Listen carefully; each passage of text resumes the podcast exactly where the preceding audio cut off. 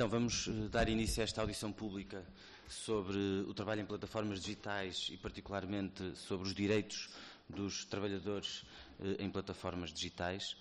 Eh, em Portugal, calcula-se, estima-se que cerca de 100 mil pessoas trabalhem através de plataforma digital e nós quisemos, nesta audição, juntar uma experiência internacional muito próxima, aqui do Estado espanhol, e concretamente a experiência de Barcelona, eh, juntar também eh, pessoas que tenham estado a organizar trabalhadores de plataformas, nomeadamente os trabalhadores, os estafetas e os motoristas de TVDE, eh, seja através de movimentos mais informais, seja através da, da atividade da organização sindical.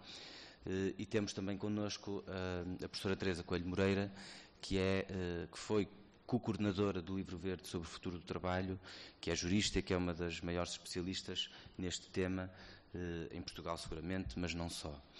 Temos também, eh, convidamos também a eurodeputada Elisabetta Gualmini, que, eh, que, ontem mesmo me enviou uma mensagem pedindo imensa desculpa, mas que não poderia estar presente, mas que nos enviou um vídeo com a sua intervenção eh, uma vez que tinha hoje um plenário uh, e tinha que estar presente, fazer votações, mas, portanto, nós iremos passar a intervenção dela uh, nesse, nesse, formato e, portanto, faço chegar também o pedido de desculpas da parte dela por esta circunstância.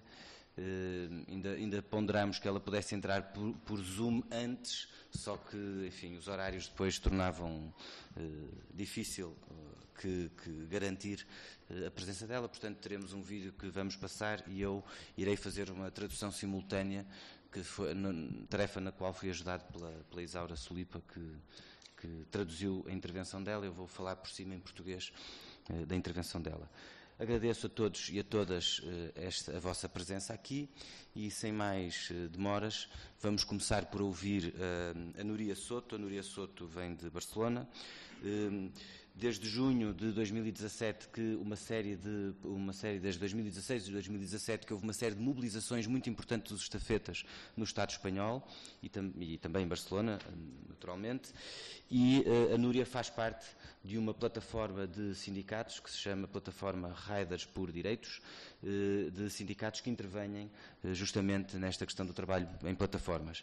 A Núria era trabalhadora da Deliveroo, foi despedida, foi desconectada em 2017, porque não, são, não se é despedido nas plataformas, é-se desconectado.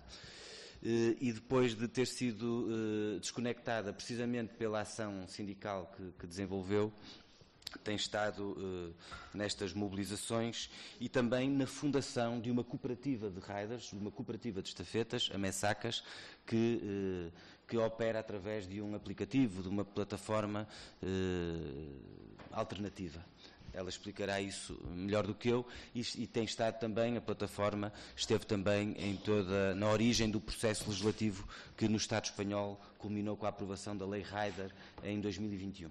E, portanto, muito obrigado, Núria, por, por teres aceitado o nosso convite e a palavra é tua. Eu vou, eu vou, vou pedir que as intervenções eh, não tenham mais de 10 minutos e vou-vos avisar antes de prefazerem esse tempo. Eh, bueno, gracias a todos. Espero que se me entienda. Eh, es un poco parecido. Yo sí os a vosotros. Eh, bueno, no pasa nada. Gracias. Bueno, primero de todo, gracias por la, por la, invitación y por poder estar hoy aquí y explicar un poco en, primera persona la situación de, España y también el progreso en cuanto a la organización de, los trabajadores ahí, que creo que, es muy importante y poder podemos ver coincidencias con, Portugal y también puntos eh, diferentes. Eh, bueno, primero de todo, ya lo ha contado un poco José, pero Riders por Derechos nace en 2017 a partir de eh, las segundas manifestaciones en todo el mundo. Las primeras fueron en el Reino Unido y las segundas fueron en, Barcelona y se extendieron por el Estado español. Desde el, 2007, de, desde el 2017 sí que ha habido una una evolución de estas plataformas, han crecido eh, exponencialmente, pero el, debate principal también y que se ha puesto en boca de los trabajadores es eh, la supuesta independencia y también eh, la supuesta voluntad de, flexibilidad y libertad por parte de los trabajadores que también han querido, vender las empresas para ahorrarse responsabilidades. Por esta razón creo importante hablar de, de la ley Rider eh, antes de la ley Rider, en España empezamos distintas demandas y procesos judiciales. Hay más de, 50 em, sentencias, tanto particulares como colectivas, de la seguridad social contra estas empresas, que suman 50.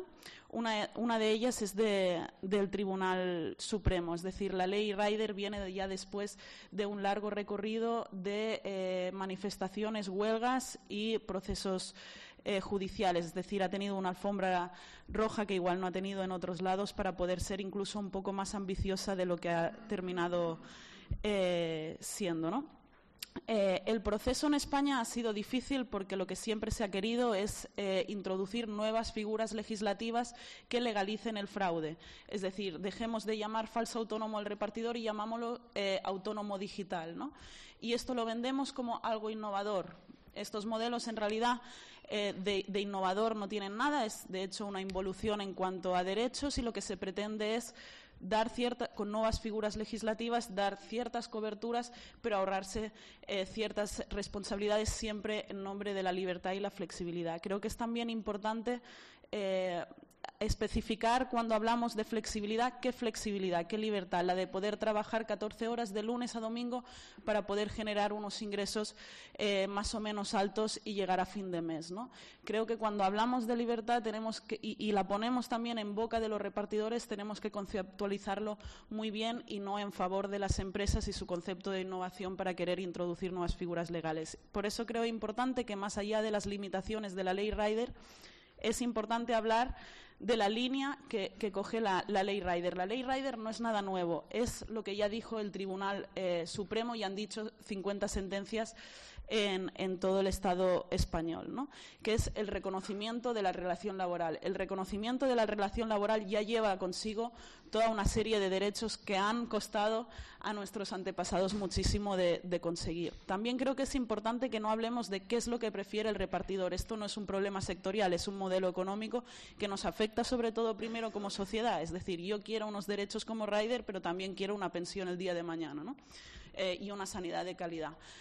Así que, desde Riders por Derechos también hemos tenido el apoyo de muchísimos movimientos sociales que también están siendo uberizados y que también apoyan eh, que se reconozcan los derechos laborales y no se hagan eh, nuevas figuras legislativas. Como ejemplo también, frente a España, creo importante mencionar otros países como, como Chile o como Francia mismo, donde se han intentado hacer como en el caso de Francia, una ley de movilidad para intentar evitar que se pueda aplicar la legislación de, cada país. Creo que es un error eh, coger estas vías, también como en el caso de Portugal, que luego no se puede aplicar la, legislación porque se ponen intermediarios o se hacen nuevas leyes desde otros para evitar que, se puedan conquistar los derechos que, pertocan. También creo que em, en el caso de España nunca hemos negociado los derechos, sino que los hemos exigido, ya los teníamos. Y creo que en cada país eh, también. Creo que no hay que hacer nada específico de plataformas, sino aplicar las legislaciones eh, existentes. En este sentido, también creo positiva la directiva europea, más allá de sus limitaciones, porque también habla de la presunción de laboralidad. Esto es algo que en la legislación española ya existía. Es más, la directiva europea habla de cinco puntos de presunción de laboralidad, mientras que en España son muchos más que cinco puntos la presunción de laboralidad. Es decir, incluso puede limitar a la legislación española. Así que, una vez dicho esto, creo que tanto la directiva europea como la ley Rider, que, ha sido de las primeras en salir en este, en este aspecto, van por buena línea, pero también creo que es importante eh, destacar eh, eh, las dinámicas de estas plataformas. Desde que salió la ley Rider, ninguna plataforma ha cumplido la ley Rider. Y este es el problema.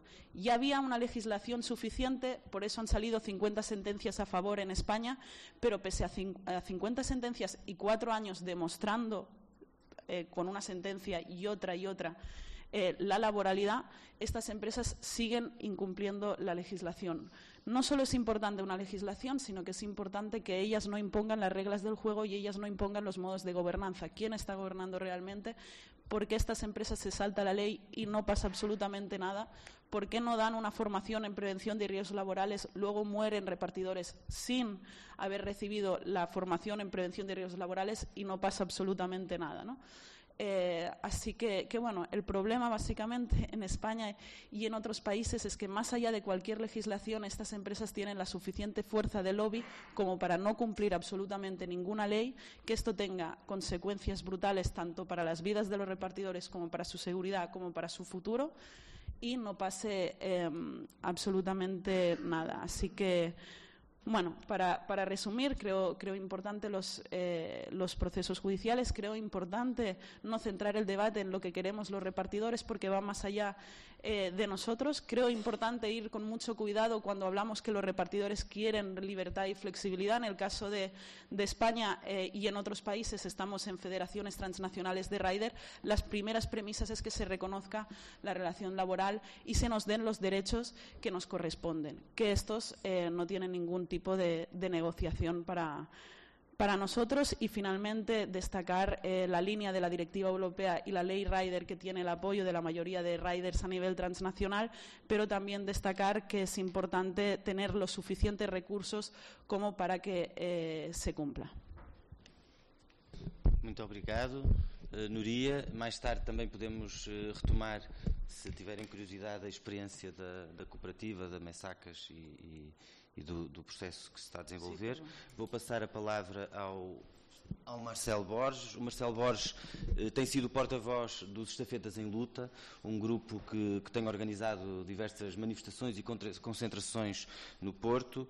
Eh, o Marcelo trabalha eh, há algum tempo, ele dirá, como estafeta, precisamente, e, eh, e, e, esse movimento estabeleceu também uma relação de cooperação com o Sindicato de Hotelaria no Porto e, eh, e tem dado voz às reivindicações dos estafetas eh, por melhores condições laborais. agradecendo também o Marcel, a presença do Marcel e o facto de ter vindo do Porto para nos acompanhar, dou-lhe a palavra. Muito obrigado.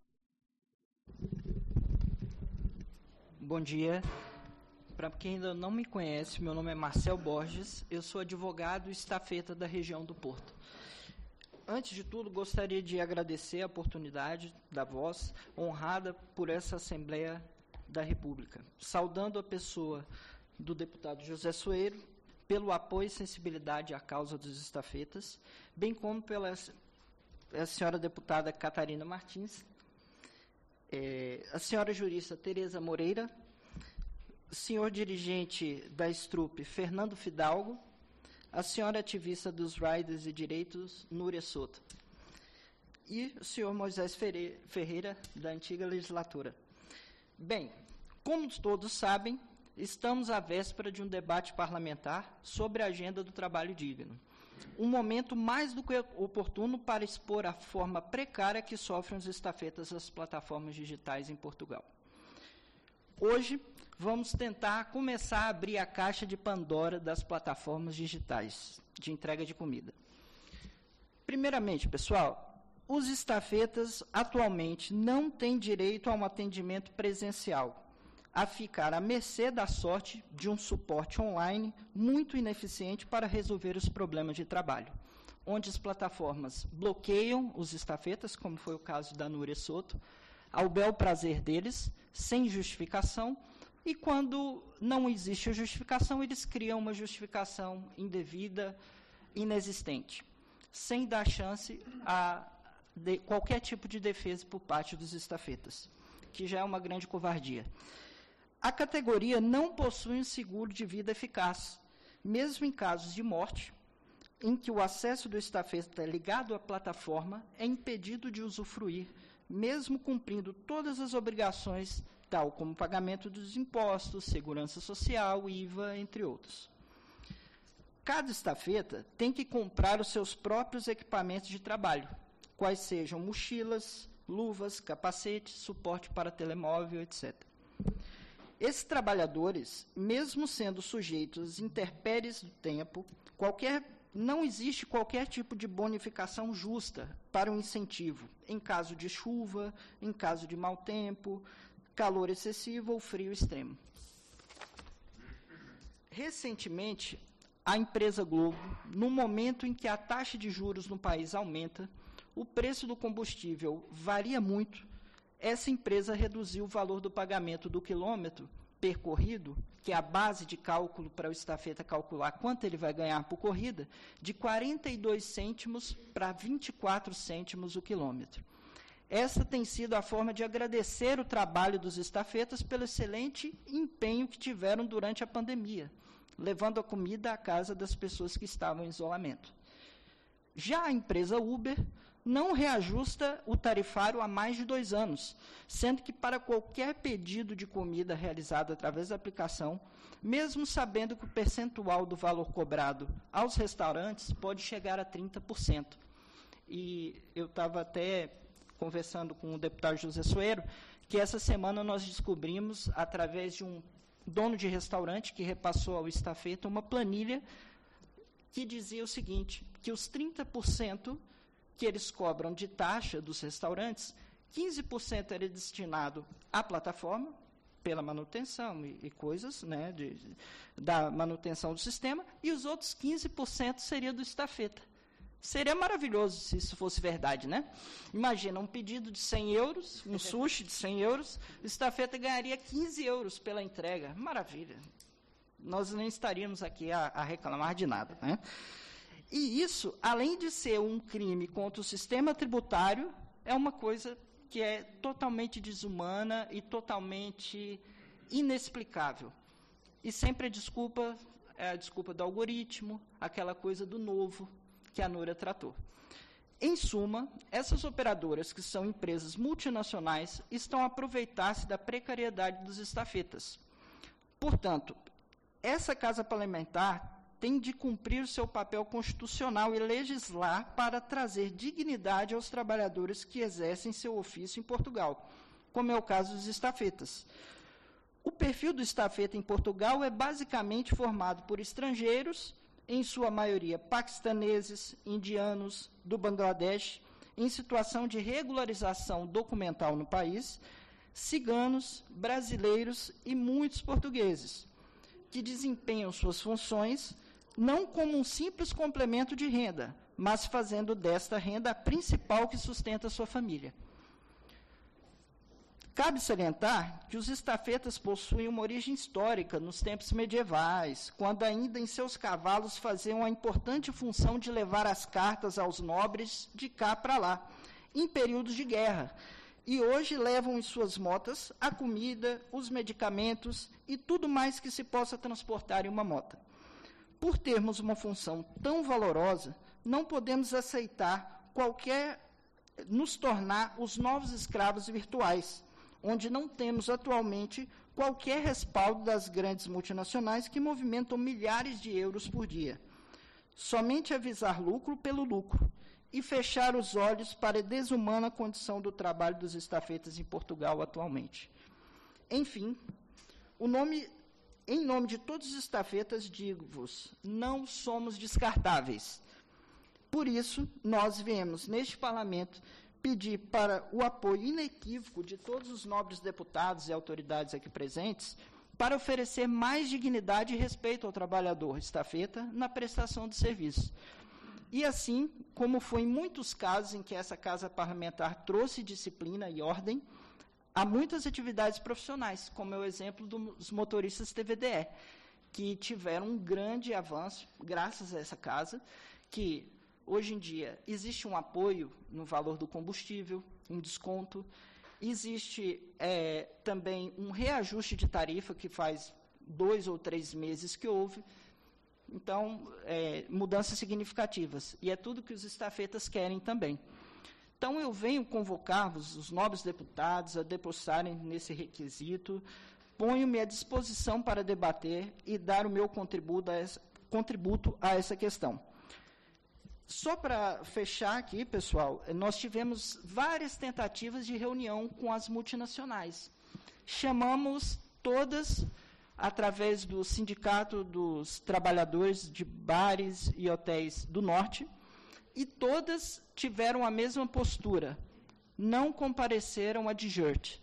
Chamamos todos ao Ministério do Trabalho, junto à DIGERT, e a DIGERT foi muito enfática no momento que conversou comigo. A coordenadora de lá disse que eles não tinham poder para fazer nada.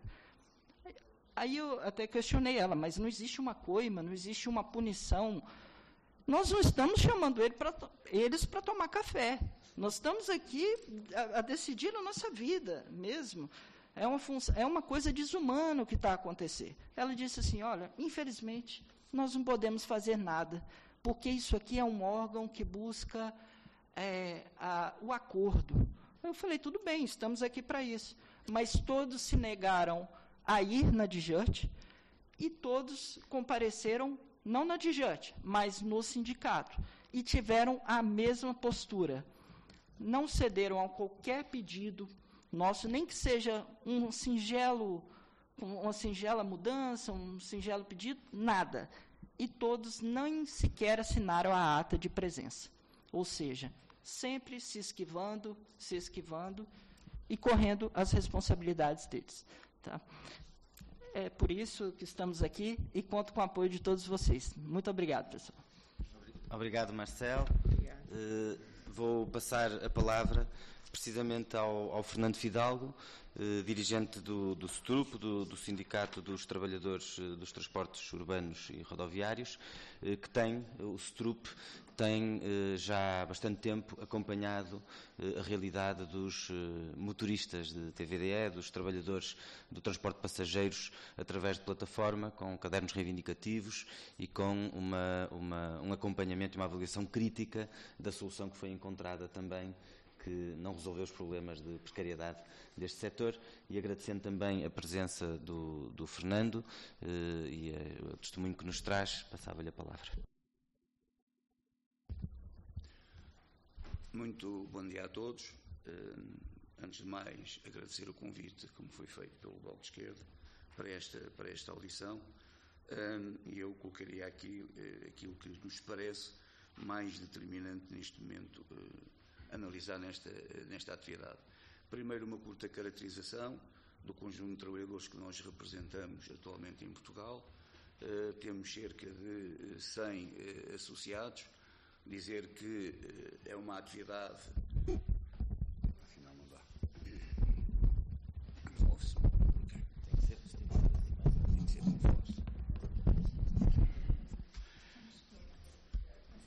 Ora, dizia eu que eh, é uma atividade constituída por um conjunto de trabalhadores com alguma aversão às organizações eh, sindicais, portanto, mas o esforço desenvolvido tem trazido alguns, alguns resultados foi possível, a partir de 2018, ao STRUP, constituir um grupo de trabalho que elaborou um caderno reivindicativo com base naquilo que foi a experiência destes, eh, destes, destes profissionais.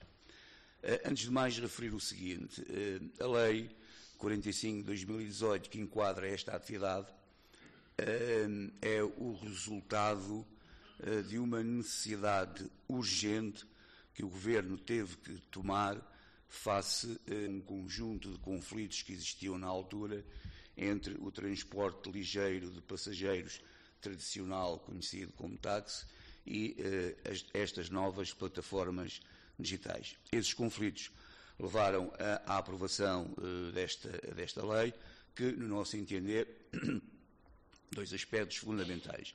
Primeiro, eh, não obstante ser uma lei insuficiente para enquadrar esta atividade, ainda assim, no conjunto de regras mais favoráveis a quem trabalha nesta atividade, ela não é cumprida. Este, esse, é o principal, esse é o principal problema.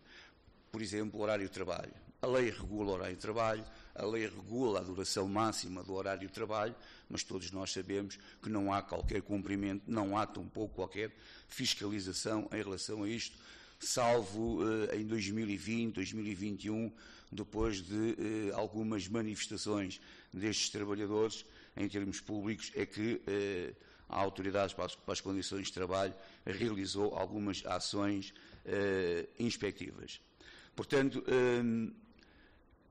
o problema do tarifário, o grande problema que se coloca aqui, o problema do tarifário, quem define, quem, quem, quem define as tarifas, eh, quem estabelece, quem estabelece os preços, nós estamos a falar uh, de uma atividade que tem a plataforma, que é detentora do serviço, que, que, que, o distribui aos operadores, que por seu turno empregam trabalhadores. Portanto, nós temos aqui um intermediário chamado parceiro, uh, parceiro, parceiro operador recai sobre o operador todos os custos da atividade. Eh, a plataforma tem, por e simplesmente, a plataforma e cobra, o seu, e cobra a distribuição do seu serviço, ponto final. Portanto, rigorosamente não tem mais nada. Portanto, neste momento, a plataforma não tem trabalhadores ao seu serviço. Licencia operadores que empregam, estes sim, empregam, uh, empregam outros, outros trabalhadores. Portanto, e a grande questão que se, que, se coloca é, ao nível da contratação uh, destes, destes, trabalhadores, que tipo de contratação se está a fazer.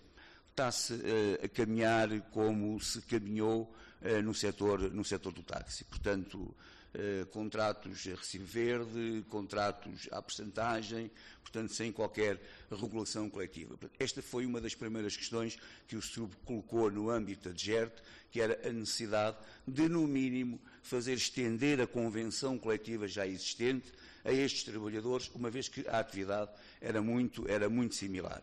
Portanto, até hoje não obtivemos, não obtivemos qualquer, qualquer resposta, portanto, e, esse, e essa continua a ser uma das nossas principais reivindicações. Entendemos que o trabalhador deve ter uma regulação coletiva de trabalho eh, em consonância com aquilo que é o trabalho em Portugal, não com com esta ideia de que as plataformas foram criadas para abrir a possibilidade de um segundo emprego. Supostamente todos os trabalhadores desta atividade têm um primeiro emprego, onde têm as suas relações coletivas de trabalho, devidamente reguladas, etc, etc, etc, e vêm para aqui só num segundo emprego. Não é verdade. A esmagadora maioria destes trabalhadores é o emprego único, não tem outra fonte de rendimento. Portanto, e como tal, portanto, esta tese, esta, esta tese cai completamente por terra. O esforço que o Governo fez para determinar o princípio da legalidade, desculpem que eu vos diga, não foi grande esforço, porque se há uma atividade, se está desempenhada, se há uma oferta ao público, portanto tem que haver quem trabalhe, meus amigos porque isto não está 100% automatizado, portanto as plataformas não automatizaram, não têm carros autónomos, portanto necessitam dos motoristas, necessitam dos operadores, portanto tem que haver de facto quem trabalhe. Portanto não foi assim um tão grande esforço e é muito pouco aquilo que o Governo tem no seu projeto de, de, de legislação em relação, em relação às plataformas, em relação às plataformas digitais. Depois, transmitir-vos aqui rapidamente alguns dos principais, eh, dos principais problemas que nós temos tentado resolver. Aliás, nós depositamos alguma, alguma, alguma esperança no relatório do IMT, que foi a entidade reguladora que ficou responsável pela apresentação ao Governo daquilo que foi a prática durante mais de dois anos, porque em princípio a lei era para ser revista ao fim de, ao fim de dois anos, mas em resultado da, da pandemia eh, este, este, período, este período dilatou-se. Este organismo com quem reunimos várias vezes, inclusivamente com a AMT, com quem reunimos várias vezes, são profundamente conhecedores daquilo que são os problemas sentidos pelos trabalhadores e, como eu estava a dizer, depositamos alguma esperança nesse relatório que a AMT enviou ao Governo para rever esta lei. Vamos ver o que é que, o que, é que, daqui, o que, é que daqui resulta. Mas, se acontecer, como aconteceu na fase inicial, em relação à própria lei número 45 de 2018, provavelmente não, eh, não, acontecerá, não acontecerá nada. Portanto, temos problemas ao nível da formação, daquilo que o colega aqui acabou de referir, com uh, o conjunto de nacionalidades que trabalham neste setor, é manifestamente impossível, no nosso entender, que uh, um motorista que não conhece uma palavra de português tenha tirado um curso de formação para aceder a esta atividade em Portugal. Não é possível. Tem que haver aqui qualquer. Não rima a bota com a perdigota. Uh, tem que, no mínimo, ter, ter, dominar o português elementar para prestar esta atividade. Nós temos paquistaneses a trabalhar no nosso setor que não, não dominam uma palavra de português, por simples. Portanto, estão certificados em Portugal para o desempenho da função, eh, da função de motorista. Em relação às sanções, também dizer o seguinte: o trabalhador neste setor de atividade é avaliado através da plataforma com a atribuição de estrelas. Portanto, o utente atribui uma, duas, três, quatro ou cinco estrelas. Não está obrigado a justificar as estrelas que atribui. Atribui porque atribui. Se estiver mal disposto, dá uma estrela. Portanto, não tem nada a ver com a condução do motorista. Portanto, ehm, depois, a sanção é aplicada. A sanção que é aplicada ao operador pode ter, inclusivamente, consequências depois ao nível dos empregados que ele tenha. Portanto, é uma sanção cega, completamente cega, aplicada sem qualquer audição. Aquilo que nós reclamávamos não é que não houvesse uma avaliação por parte do utente, é que o utente fosse obrigado a justificar porque é que dá aquela avaliação. Nem que fosse um parágrafo, mas que tivesse que justificar. E com base nesta justificação, que o trabalhador tivesse a oportunidade de responder.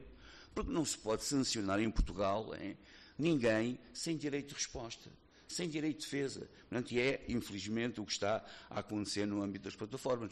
A pessoa, portanto, temos três plataformas a funcionar em Portugal. Quando, eh, quando fecha a plataforma da Uber, vai trabalhar para a Bolt, vai trabalhar para a Frinal, etc. Não fica sem emprego, mas podia eventualmente ficar.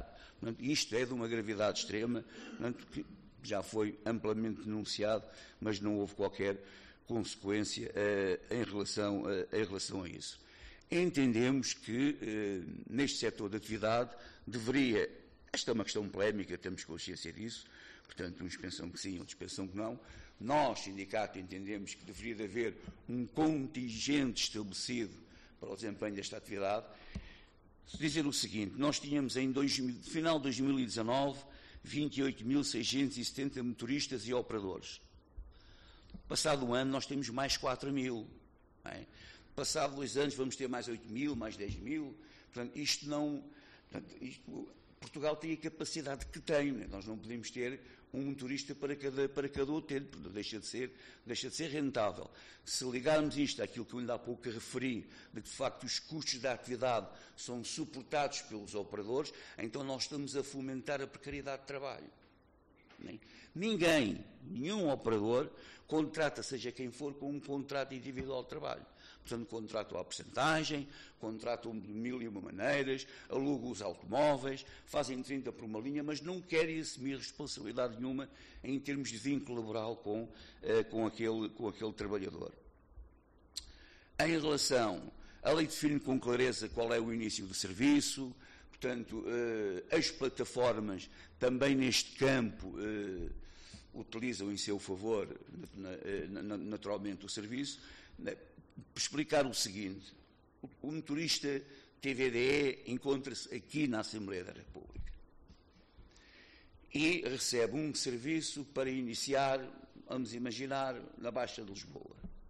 Ele tem que se deslocar daqui para a Baixa de Lisboa à sua custa, porque este percurso não é pago pela plataforma, não é considerado pela plataforma nos custos da atividade. E o mesmo acontece com a recolha. Portanto, Daí a necessidade, mas aqui funciona o tal algoritmo que ninguém conhece, que ninguém conhece os critérios, ninguém sabe como é que se domina, portanto isto é um segredo que está na plataforma. Perguntámos aos, às entidades reguladoras, desconhecem totalmente como é que uma entidade reguladora de uma atividade neste país não conhece como é que se trabalha, quais são os critérios adotados pelas plataformas para determinar, para determinar a tarifa, e ainda tiveram, em 2019, a ousadia de colocar os motoristas a estabelecer os seus próprios preços. Ora, num período em que eh, escasseava a procura, dar um exemplo, tarifa 1.0. Normal, a tarifa pode subir até ao dobro. Né? Eh, se a procura aumentar, a tarifa pode subir até ao dobro. A tarifa 1.0 é o preço normal fixado pela, eh, pela, pela plataforma. Abriu a possibilidade, na própria plataforma, de um motorista poder reduzir esta tarifa até 0.7, 0.9, 0.8, 0.7. Mas quem distribui o serviço é a plataforma. Portanto, o trabalhador não tem qualquer interferência na escolha do serviço. A plataforma atribui os serviços a quem tiver a tarifa mais baixa no momento. Quem tiver mais próximo, com a tarifa mais baixa, não tem nada que saber. Portanto, e aí está a concorrência selvagem né, na sua verdadeira acessão da, na sua verdadeira acessão, uh, da palavra. Portanto, isto é, outro, isto é, outra situação que devia claramente ser impedida por quem, uh, por quem, por quem, de, por quem de direito. Portanto, para, para, pronto, ok, para já, uh, e obrigado por, por me avisar, a grosso modo era isto. Depois, no debate, se houver mais alguma questãozinha, eu acrescentaria. Muito obrigado. Muito obrigado, Fernando. Uh, nós vamos, vamos agora uh, ouvir a intervenção da Elisabetta. Eu só queria, só queria dizer o seguinte antes de, de lhe passar a palavra uh, desta forma. no final de 2021 foi apresentada a proposta de diretiva. Esta proposta de diretiva não surge do nada, naturalmente. Surge depois de ter havido várias manifestações, mobilizações dos próprios trabalhadores. Uh, houve no, no, próprio Parlamento Europeu um fórum uh, transnacional de alternativas à uberização, no qual a Nuria e a Plataforma por Direitos também participou. Uh, mais de 100 estafetas estiveram de 18 países diferentes também nesse encontro. Há redes internacionais de trabalhadores das plataformas que se têm vindo a organizar, há também sindicatos que têm intervindo sobre esta questão e há um intenso movimento jurisprudencial desde 2016, sobretudo, mas mais intensamente nos últimos anos, que tem vindo, por via de decisões de tribunais, a reconhecer a relação laboral entre os trabalhadores e as plataformas. E é neste contexto que surge a proposta diretiva em 2021. Uma proposta diretiva que foi saudada pelos representantes dos trabalhadores como um grande avanço, que não tem sido comum em diretivas europeias eh, serem saudadas pelo movimento sindical, e esta foi. Porque é de facto uma, uma, uma diretiva que traz três questões fundamentais e numa perspectiva correta e favorável aos trabalhadores. Primeiro, a ideia de uma presunção de laboralidade, definindo os tais critérios e se houver pelo menos dois, é reconhecida, é qualificada aquela relação laboral. E esse debate é importante para o debate que nós estamos a ter aqui em Portugal sobre a agenda do trabalho digno. A Teresa desenvolverá certamente, mas tenho as maiores dúvidas de que a proposta que está em cima da mesa seja sequer eh, esteja sequer de acordo com as orientações, as, eh, as, regras desta diretiva, desta proposta diretiva. Em segundo lugar, uma outra questão que o Marcelo colocou, a Núria também, agora o Fernando, que é a transparência do algoritmo, que é uma outra matéria que esta diretiva vem uh, regular eh, é preciso conhecer quais são os critérios, é preciso que o algoritmo seja escrutinável, é preciso que o algoritmo seja controlado também pelos próprios, pelas organizações de trabalhadores e, em terceiro lugar, uma outra questão que a plataforma traz, e a última, que é os dados das próprias plataformas. Nós, quando estivemos a fazer esta discussão com o Governo, o Governo não nos tinha dados para dar porque dizia que as plataformas não davam esses dados, que era impossível saber quantas pessoas é que trabalhavam nas plataformas em Portugal. Que era impossível saber por exemplo, hum, qual era a faturação das empresas em Portugal, o que significa que estas empresas não estão sequer a contribuir do ponto de vista dos impostos, do ponto de vista das suas contribuições. E, portanto, esta diretiva também vem estabelecer obrigações para as plataformas em termos destes dados. E estas três dimensões são muito importantes. Eh, nós temos estado em contacto com a Elisabetta Gualmini, é uma deputada do Partido Democrático Italiano, dos socialistas europeus e que é a relatora desta diretiva e que, eh, e que pronto, com quem temos conversado e que também nos mandou este vídeo pela impossibilidade de estar presente. Vou passar, vamos passar o vídeo, vou estar a fazer uma tradução em cima do que ela está a dizer.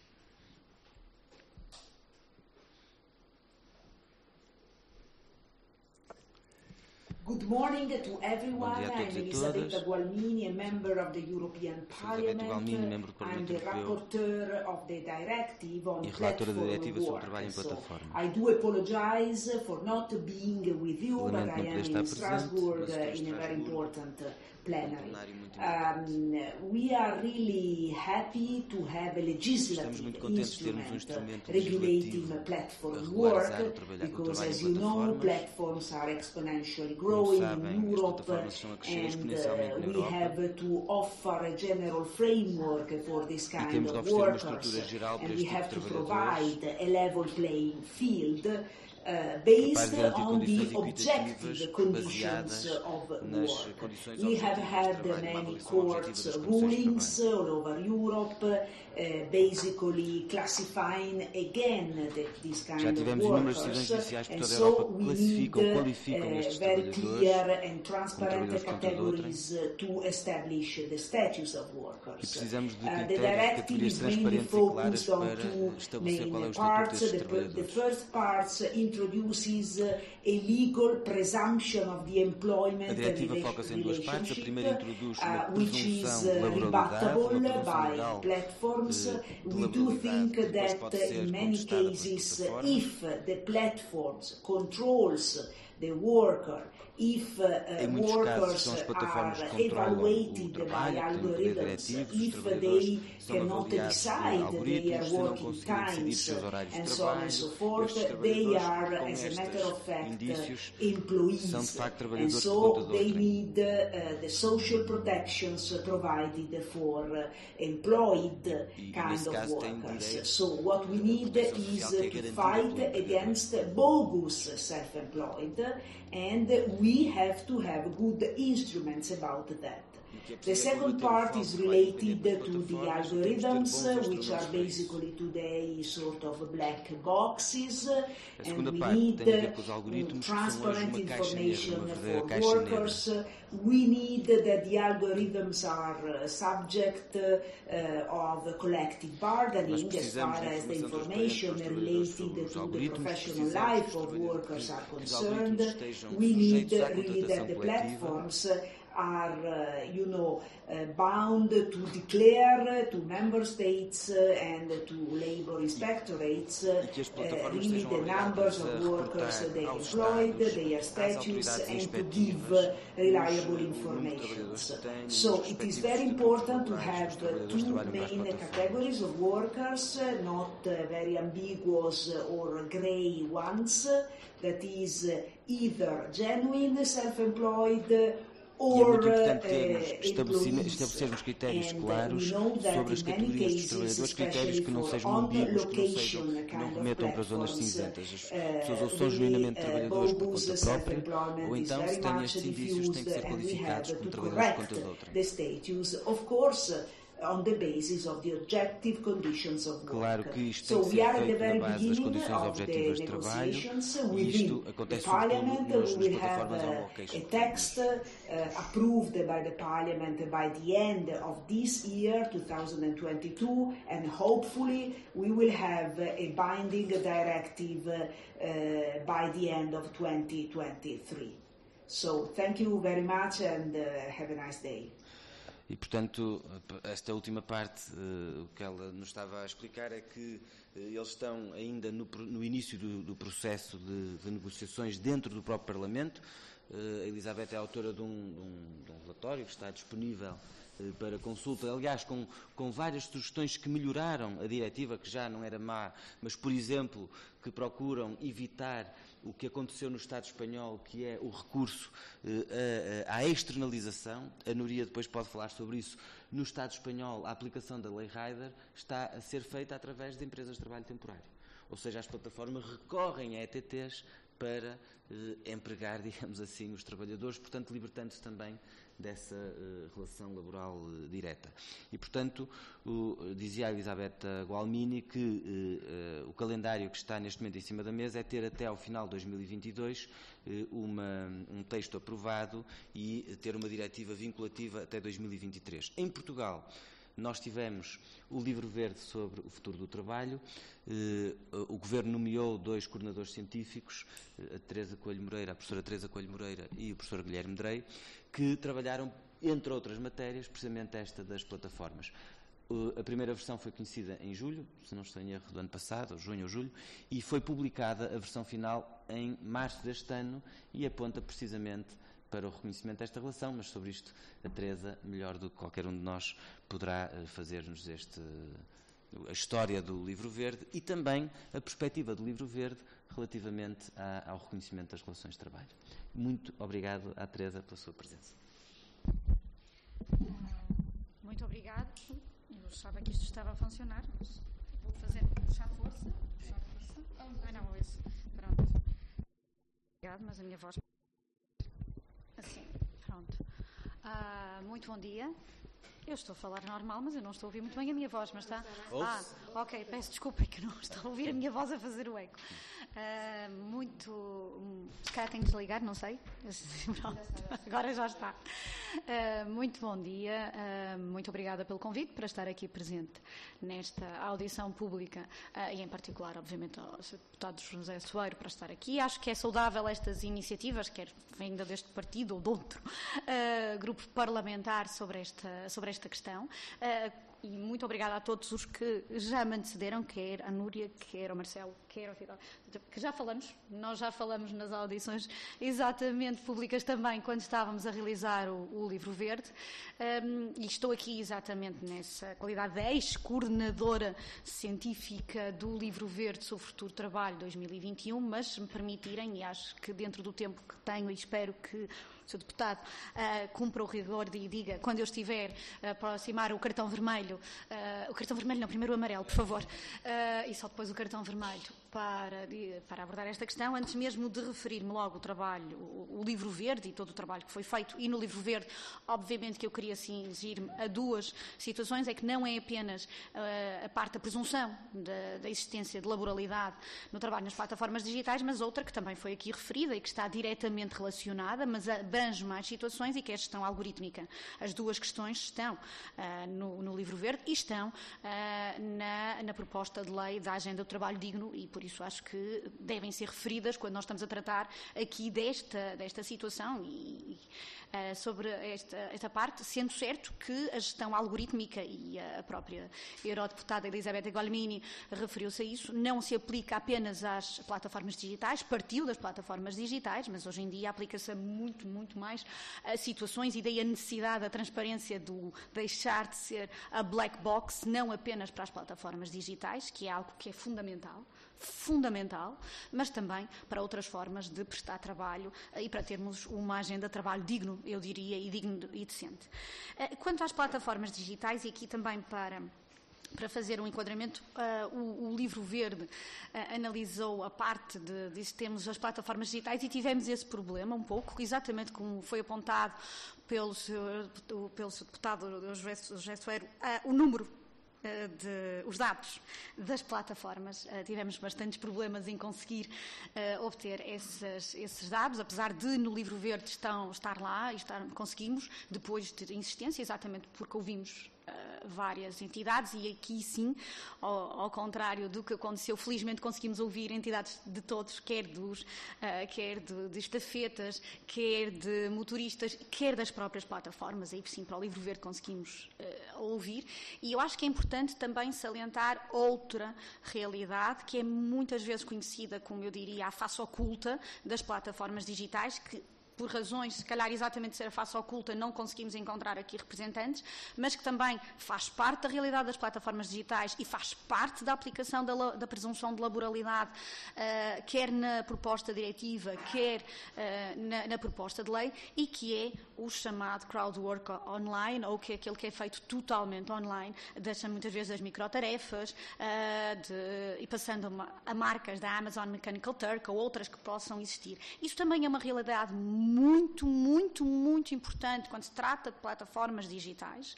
É uma realidade uh, que nós não conhecemos muito bem, uh, que, ao qual se aplicam essas também as condições de trabalho que se falou aqui, de de, de, não pagamento de condigno, ou por vezes nem sequer pagamento, porque muitas têm uma cláusula de satisfação de cliente e no final não se recebe nada, ou porque aí sim, se já há muita uh, concorrência, e tal como falou aqui, uh, da, das horas de ponta em que há a corrida e as horas zero horas em que se tem de estar à espera para obter, nestas ainda mais, porque está a falar de fusos horários completamente diferentes. Nós podemos estar aqui em Portugal, a plataforma está nos Estados Unidos e o utilizador está na Nova Zelândia e querer uma microtarefa para agora, já agora. Uh, e é imediatamente logo. Por isso, uh, queria também referir aqui, quando nós estamos a falar de plataformas digitais, uh, não se consegue encontrar, por vezes, a visibilidade de poder trazer aqui alguém que diga eu pratico este tipo de, de atividade, mas o que é certo é que a, a, a proposta diretiva da Comissão Europeia e o que está na, na, proposta de lei, quer na primeira versão, quer na segunda, pelo menos isso, uh, abrange as duas estes dois tipos de plataformas todas as plataformas. E acho que isso é muito importante porque, porque faz aqui uma distinção um pouco com a Lay Rider, exatamente por isso se chama Lay Rider. A Lay Rider só se aplica aos, aos trabalhadores de reparto, que é exatamente só os de entrega, não se aplica às outras eh, às outras situações. E esta aplica-se a todas. Foi uma discussão que existiu a nível da União Europeia, muito antes, e o, o deputado exatamente falou que houve todo um, um, trabalho prévio feito antes da proposta de diretiva e colocava-se a questão, vamos, vamos regulamentar o quê? A zone location apenas ou também as outras? E chegou-se à conclusão, vamos aplicar a todas. E também aqui, o que eh, é um aspecto que eu acho positivo, muito positivo à proposta diretiva, já tive a ocasião de, de o dizer uh, publicamente, e também esta parte de abranger todos, porque todos eles têm muitas condições semelhantes e que necessitam de serem regulamentadas, ou seja, de trazer. Uh, permitam-me à luz do dia, nós estamos hoje com um dia muito solheiro, ou seja, trazer para a luz do dia, trazer para a regulamentação todo este trabalho. E todo este trabalho devidamente enquadrado.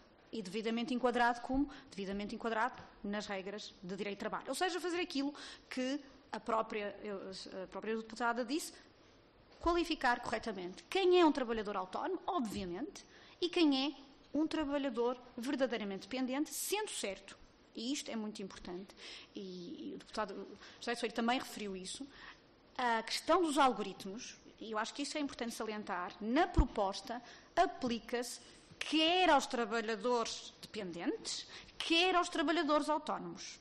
Porque se considera que a falta de transparência de um algoritmo é tão importante ou não importante para um que seja trabalhador subordinado, como para um trabalhador autónomo. Todos têm de saber porque é que foram desativados.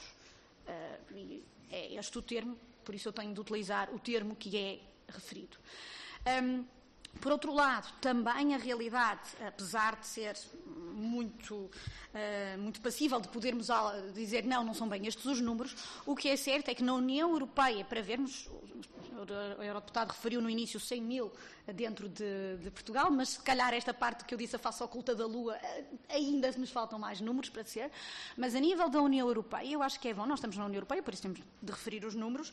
Repare-se bem eh, que, eh, em termos de valores económicos, e é importante falarmos de valores económicos quando falamos de plataformas digitais, passou exatamente, a dimensão da economia passou de 2016 de cerca de 3 mil milhões de euros para 2020 14 mil milhões de euros. Isto é dimensão económica, não se pode dizer que seja pouco, uh, diria eu, ou então sou eu que tenho os limites uh, diferentes dos normais. Uh, por isso, acho que é fundamental tratar este tema aqui, como eu disse, noutros, noutra sede, e uma das questões, o, quanto à, à proposta, um, o Sr. Eurodeputado, perdão, Sr. Deputado José Soeiro referiu três, eh, eu gostaria de referir uma ou outra, eh, só quanto à proposta diretiva, porque depois também tem implicações para a agenda do trabalho digno e para algo que nós falamos, eh, e esse sim é que eu vou debruçar-me, no livro verde sobre o futuro do trabalho, a questão do trabalho transfronteiriço. Ou seja, a questão de qual é a lei aplicável quando nós temos trabalhadores de plataformas em vários Estados. Não apenas dentro da União Europeia, mas fora da União Europeia. Uh, e qual é a lei aplicável, porque isto é fundamental.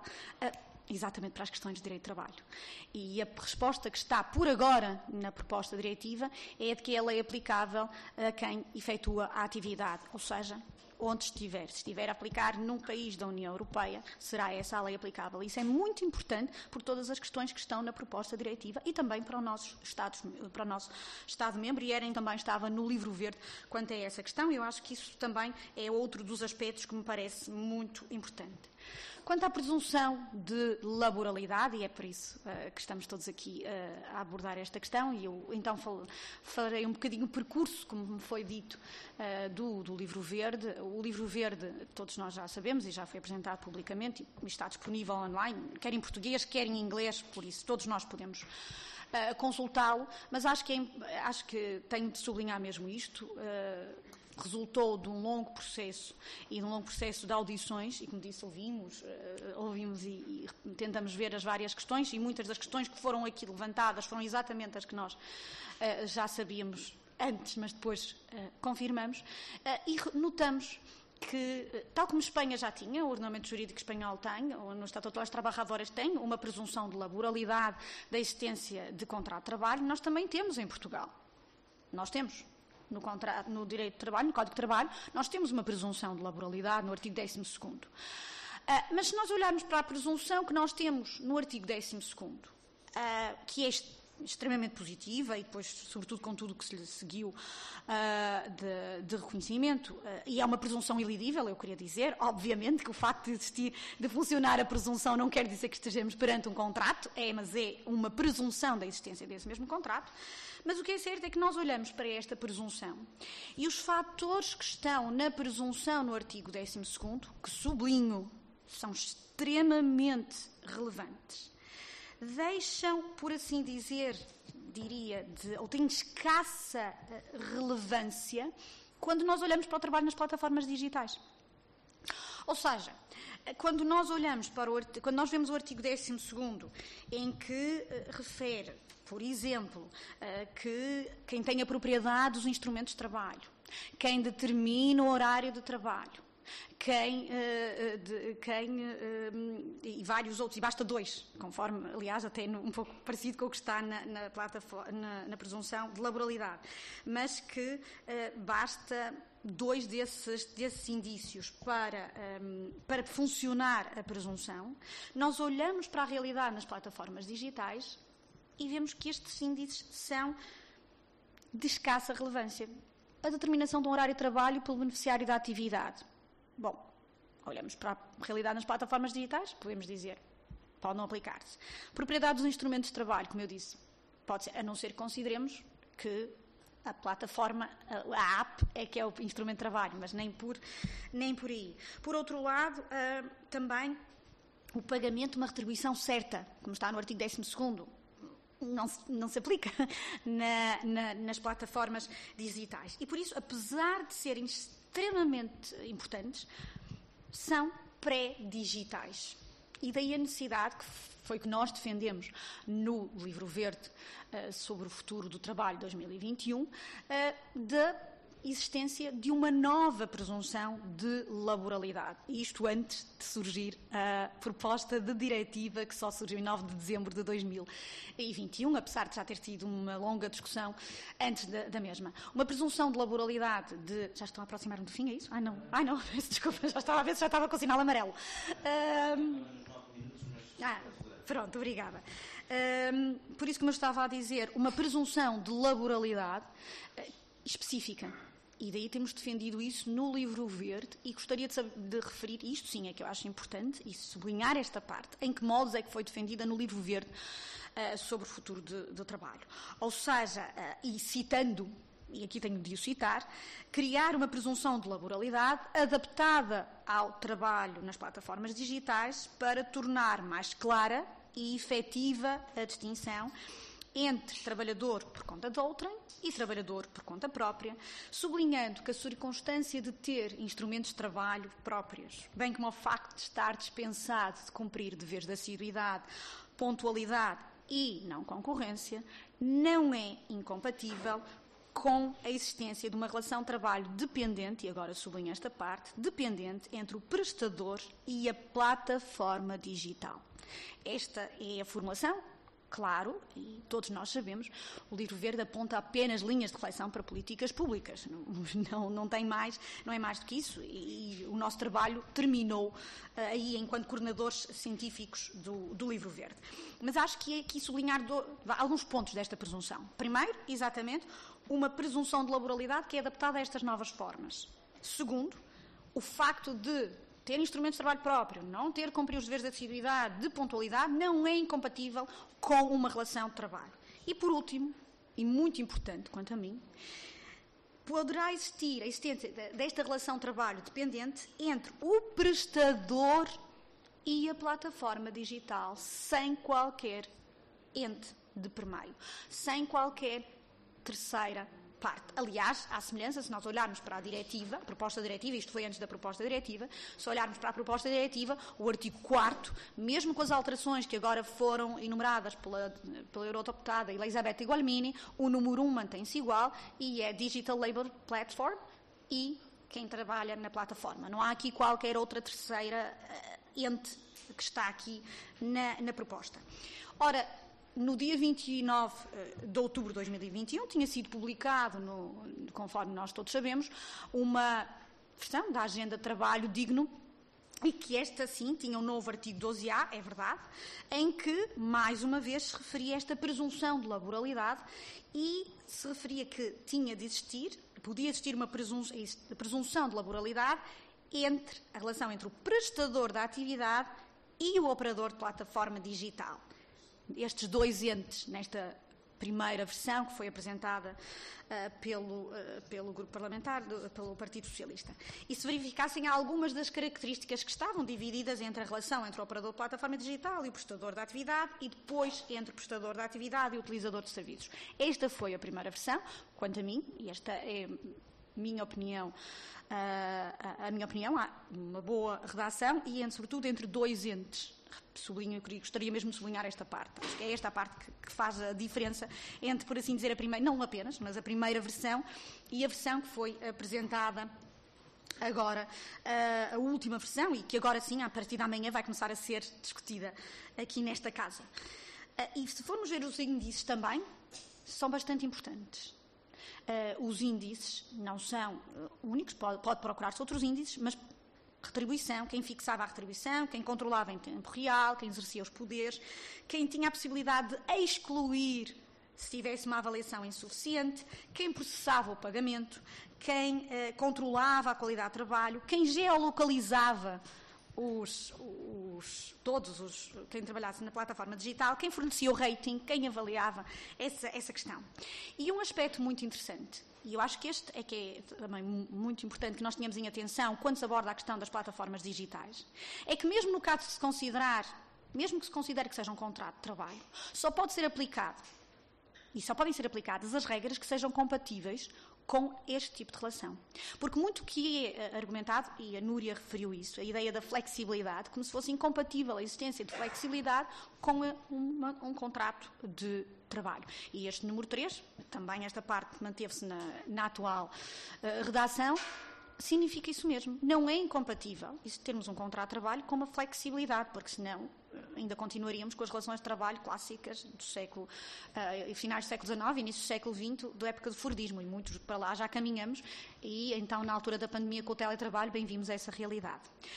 Ora, o, o que é certo é que a proposta de lei, que agora sim está a ser discutida, vai a partir de amanhã ser discutida, criou aqui, alterou a redação, eh, quer dos índices, mas sobretudo no número 1, um, logo a primeira parte, porque, se formos ver, em vez de termos apenas uh, plataforma digital ou operador de, de plataforma digital, ou terminologia que se queira dizer, temos que presume-se a existência de uma relação de trabalho entre, na relação entre o prestador da atividade e o operador de plataforma digital ou outra pessoa singular ou coletiva beneficiária que nele opere.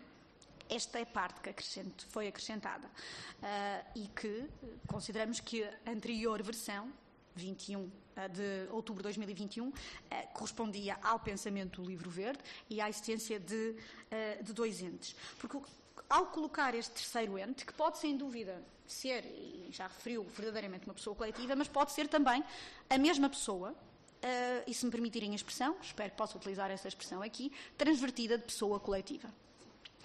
Uh, como nós vimos acontecer na lei da TVDE, em vários casos. Por isso, esta nova redação não parece uh, ser a que corresponde melhor ao que nós defendíamos no, no, livro verde, mas é a que temos, e por outro lado, também a supressão de alguns índices. Ao analisarmos o, a nova redação, a supressão de índices relacionados, desde logo, com a geolocalização, com o algoritmo uh, são uh, também creio que não é melhor, preferia a versão, sem dúvida, de outubro de 2021. E porquê? Porque estes dois índices, se nós formos ver a análise de toda a jurisprudência que tem sido feita, e que, aliás, a eurodeputada Isabela, Isabela Gualmini chamou a atenção, e a própria proposta diretiva refere que os Estados-membros devem ter em atenção as várias decisões que foram sendo tomadas ao longo dos anos, os índices mais fortes da existência de um contrato de trabalho quando não existe uma presunção é o controle total que as plataformas podem ter. E eu queria sublinhar, as plataformas podem ter. E é, quais são esses índices? Geolocalização constante, algoritmo. O algoritmo que é o opaco, por assim dizer, que não sabe como funciona, mas que tem esta possibilidade de desativar, eh, de, eh, se não desativar permanentemente, desativar temporariamente e depois um dia nós voltamos a convidá-la a, a, vir trabalhar connosco e, por isso, a, é, ao retirar estes índices, também retira um pouco a, força desta presunção.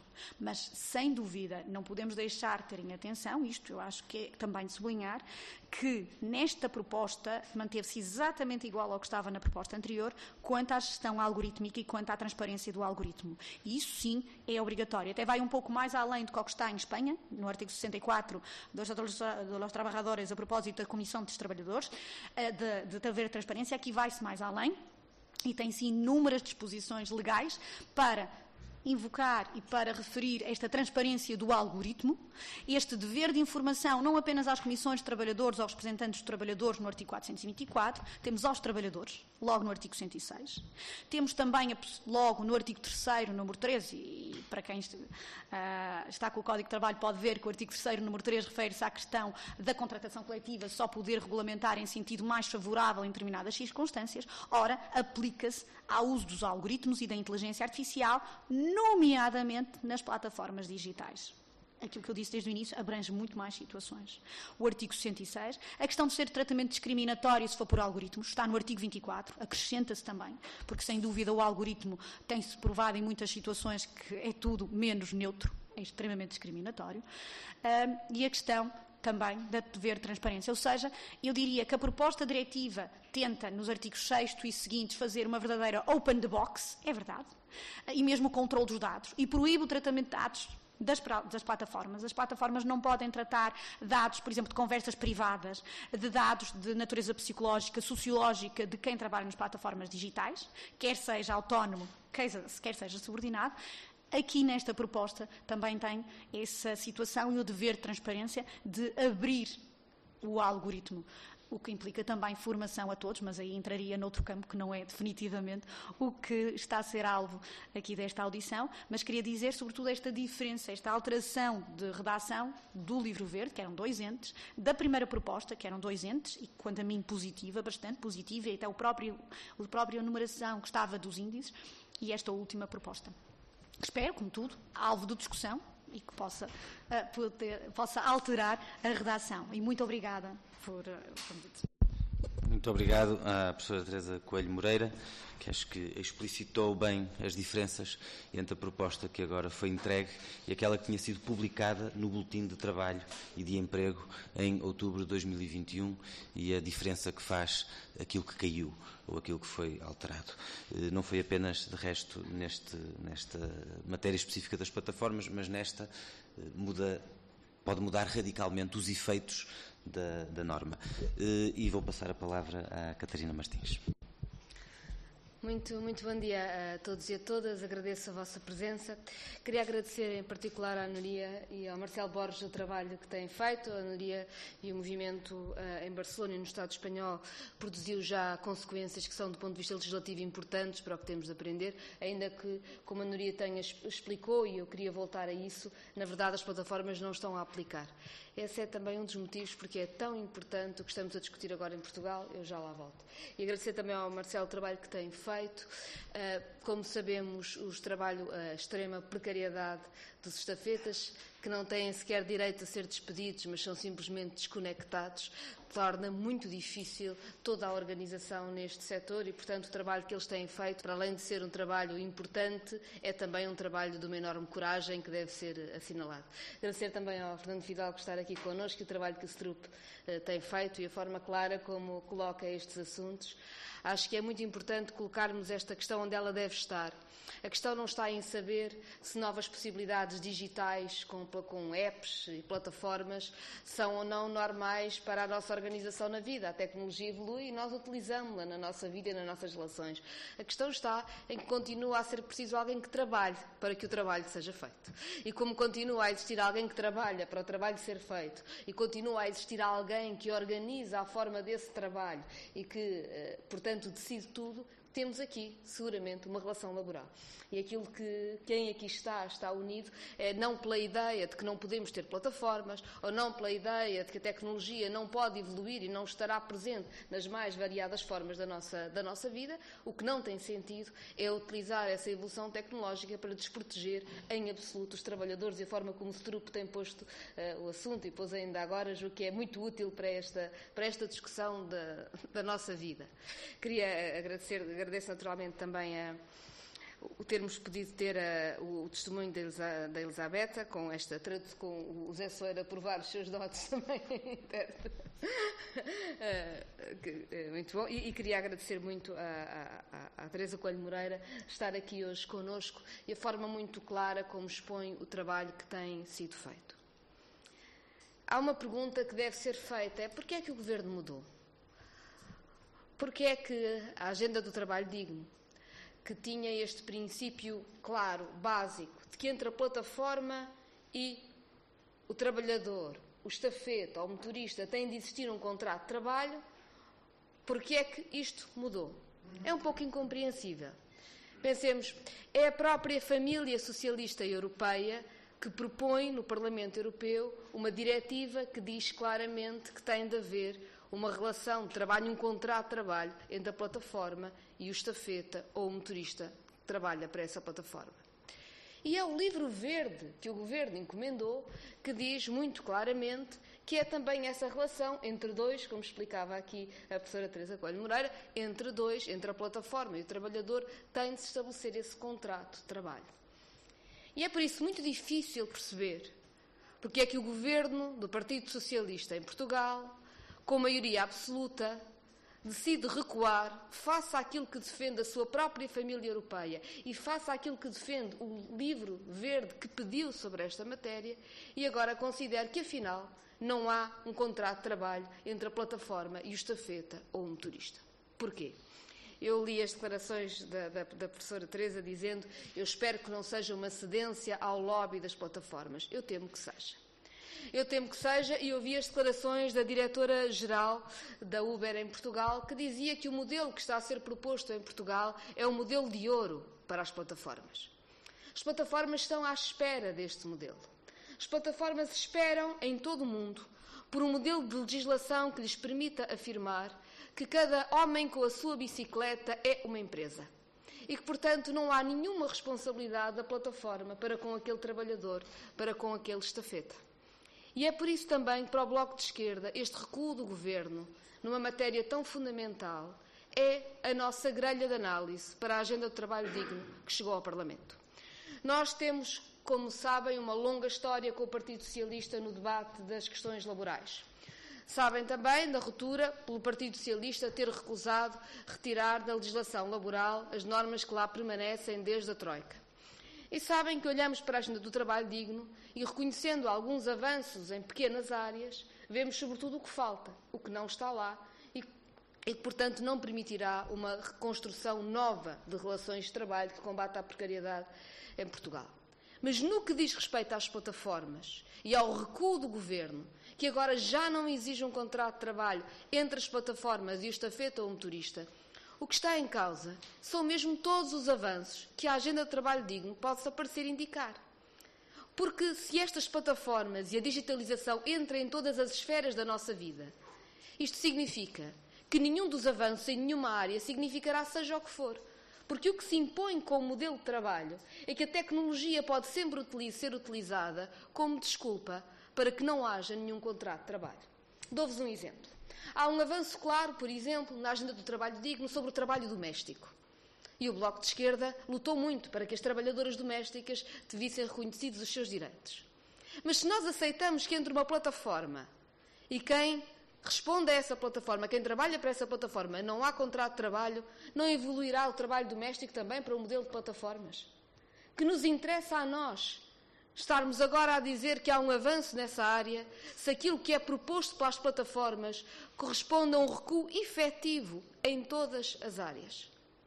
E é por isso que esta agenda do trabalho digno, tendo um recuo inexplicável face ao que defende o Partido Socialista Europeu, face ao que está na agenda do trabalho uh, digno, versão inicial, e que se inspirava no livro verde que o Governo encomendou, é para nós tão incompreensível como perigosa e inaceitável. O Bloco de Esquerda decidiu abster-se na votação da generalidade da Agenda do Trabalho Digno por uma única razão para sinalizarmos que vamos, na especialidade, lutar contra este recuo e lutar para essa consideração básica de quem trabalha pelas plataformas tem de ter direito a um contrato de trabalho com a plataforma. Se esse avanço não for conseguido, vamos votar contra a agenda do trabalho digno na votação final global. Porque é aqui que se vai medir o futuro das relações de trabalho em Portugal. Em Portugal, e de uma forma que tem a ver não só com as relações de trabalho, mas também com a sustentabilidade da segurança social e com a forma como o trabalho é encarado um pouco em todo o mundo. Não é por acaso que a diretora-geral da Uber em Portugal considera que este é um modelo de ouro. Têm tido sentenças em tribunais em vários países dizendo que têm de fazer contratos de trabalho. Portugal pode estar a abrir a porta para que as plataformas ganhem em todo o mundo contra os trabalhadores porque passa a haver um exemplo legal de que a plataforma não tem nenhuma obrigação de fazer um contrato de trabalho, que não tem nenhuma obrigação de pagar a segurança social, que não tem nenhuma obrigação, nenhuma relação nos países. E, portanto, do ponto de vista da segurança social, ao ponto de vista fiscal, ao da segurança no trabalho, está tudo em causa. E Portugal pode bem ser a porta de entrada para um desfazer de toda a esperança de regularização de relações laborais em todo o mundo que tem tido recursos a tribunais bem-sucedidos contra as plataformas. Por outro lado, não nos enganamos também, para além, obviamente, do impacto profundo que tem na vida tantos trabalhadores e trabalhadoras, em Portugal já serão 100 mil, é um número que tende a aumentar, como aqui também foi explicado, e no mundo são muito mais. É também um modelo que tem um impacto profundo sobre a segurança social. Esta semana começou, não sei se viram como a notícia no Jornal Negócios, sobre a intenção do FMI de, uma, de, de, reforçar a sustentabilidade da segurança social em Portugal e recomendando coisas como o aumento da idade da reforma. O Governo não terá dito nem que sim, nem que não, e terá dito que ia estudar o assunto e a forma de ter receitas na segurança social. Não nos enganemos. Considerar que cada trabalhador com a sua bicicleta é uma empresa e deixar que as plataformas que ganham milhões não descontem sequer um tostão para a segurança social, isso sim, é um ataque forte à sustentabilidade da segurança social. E é por isso que esta questão dos estafetas e das plataformas é, na verdade, uma questão para todos nós e estrutural do país, porque significa também, a prazo, a sustentabilidade da nossa segurança social. Eu bem sei que o tema dos estafetas tem vindo a ser desconsiderado. Como também já aqui foi explicado, em Portugal são, sobretudo, os trabalhadores mais excluídos. Tantas vezes minorias racializadas, tantas vezes pessoas migrantes com mais dificuldade na sua organização e com mais dificuldade em dar visibilidade às suas reivindicações. Mas não nos enganemos, fosse só tema destes trabalhadores, era ainda assim um tema prioritário para o Bloco de Esquerda.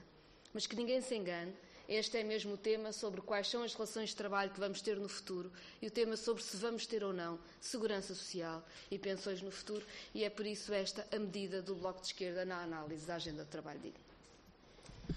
Obrigado. Nós ainda temos algum tempo para uh, algumas perguntas, aproveitando também a presença aqui da Núria, do Marcelo, da professora Teresa Coelho Moreira, do Fernando Fidalgo.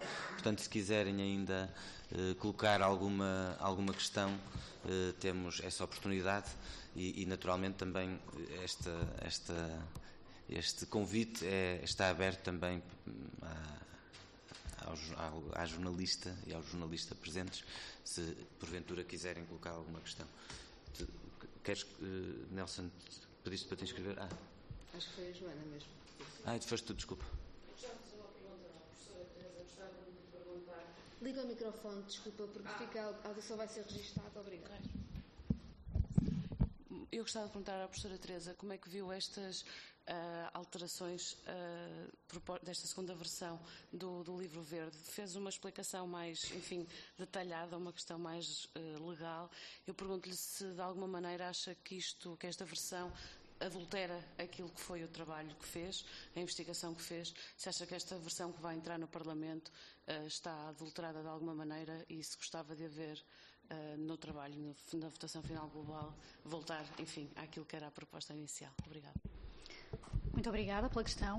Uh, é uma mudança, é a palavra que eu, que eu posso dizer-lhe, é uma mudança em relação ao que estava na versão de outubro de 2021, na versão que estava no livro verde sobre o futuro do trabalho e sem querer fazer futurologia, o que eu gostava de ver no final era que voltasse à versão de outubro de 2021, uh, ah, porque acho que essa é a que está mais de acordo com o que estava no Livro Verde sobre o Futuro Trabalho. Mas, como eu disse, no Livro Verde nós fizemos linhas de reflexão para políticas públicas. O nosso trabalho terminou aí. Mas a versão de 2021, de outubro de 2021, é a versão que eu considero preferível, mesmo em termos gerais, de tudo, sobretudo e que era, só tinha três números. Esta tem um bocadinho mais números. mais alguma pergunta queiram fazer? Força. André Pereira, CMTV. Eh, para a Catarina Martins.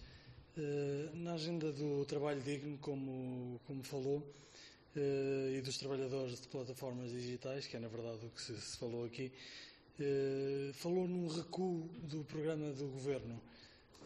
Importa-se de, explicar esse recuo? Só Nós eh, negociámos durante muito tempo com o Governo questões laborais. Como sabem, não chegámos a acordo em questões de legislação geral que abrangem todos os trabalhadores em Portugal. Mas, em algumas áreas de combate à precariedade, tínhamos chegado a um acordo. Uma delas era a legislação sobre estafetas das plataformas Uber, Glovo, que as pessoas conhecem e têm no seu telemóvel. Estes trabalhadores não têm direitos nenhums, não têm, não têm limites horários, não têm direito a negociar a sua remuneração ou a saber sequer quando ganham. Hoje ficámos a saber, por exemplo, que a Glovo cortou quase em 50% a remuneração no período em que a inflação faz com que os custos sejam mais altos. Eh, nem sequer têm direito a ser despedidos, são simplesmente desconectados, sem proteção social, sem segurança na saúde, nada. E é um regime que já abrange 100 mil trabalhadores em Portugal, segundo as estimativas que existem, e que virá a abranger mais trabalhadores ainda e está cada vez a estender-se a mais áreas de atividade. E aquilo que estava a ser negociado em Portugal era que, à semelhança do que, por exemplo, aconteceu em Espanha, se considerasse a obrigação das plataformas terem um contrato de trabalho com o estafeta ou com o motorista. Um contrato de trabalho que até podia ter horários diversificados, corresponder ao que é a plataforma, mas um contrato de trabalho, para os trabalhadores saberem terem direitos básicos básicos de proteção na saúde e na doença, eh, proteção na, na, velhice, acidentes de trabalho, enfim, saberem qual é a remuneração que oferem, não poderem ser despedidos sem justa causa e sem mais nem menos que me acontece agora. Portanto, criar direitos básicos para estes trabalhadores. Isto vem ao encontro do que está a ser feito na Diretiva Europeia, que é feita, aliás, pelo Grupo Parlamentar do Partido Socialista, vem ao encontro do Livro Verde que o Governo do Partido Socialista uh, encomendou, ou seja, as plataformas tinham de fazer contratos de trabalho com os estafetas. Ora, a Agenda de Trabalho Digno que entrou agora, entrou agora no Parlamento já não tem esta obrigação de contrato de trabalho. O que diz basicamente é que se cada pessoa com a sua bicicleta se constituir uma empresa em empresa, já está tudo bem. E, portanto, cada um de nós, com a nossa bicicleta, passamos a ser empresas. Deixa de haver contratos de trabalho em Portugal e as plataformas não têm nenhuma obrigação de descontar para a Segurança Social, nem nenhuma obrigação, na verdade, de transparência para com o Estado português, porque fica difícil até de conhecer a sua operação assim. Para as plataformas, isto é um negócio milionário. A diretora-geral da Uber em Portugal já veio dizer que é o modelo de ouro. Estão à espera de um país que legisle, dizendo que não tem nenhuma obrigação laboral, porque já houve sentenças em vários países a condenar as plataformas a fazerem contratos de trabalho com as estafetas. E, portanto, a Uber e outros que tais estão desejosos que haja um país a avançar na completa desregulação da legislação de trabalho. E é isso que o Partido Socialista, em maioria absoluta, propõe. E o Bloco de Esquerda não aceita este modelo e, como tal, ou, enfim, é possível na especialidade mudar e garantir que há uma, um contrato de trabalho, ou votaremos contra a agenda de trabalho digno, porque achamos que os poucos avanços que lá estão noutra área são completamente deitados ao lixo com este enorme recuo, que é um recuo nacional e também com uma repercussão importante a nível internacional.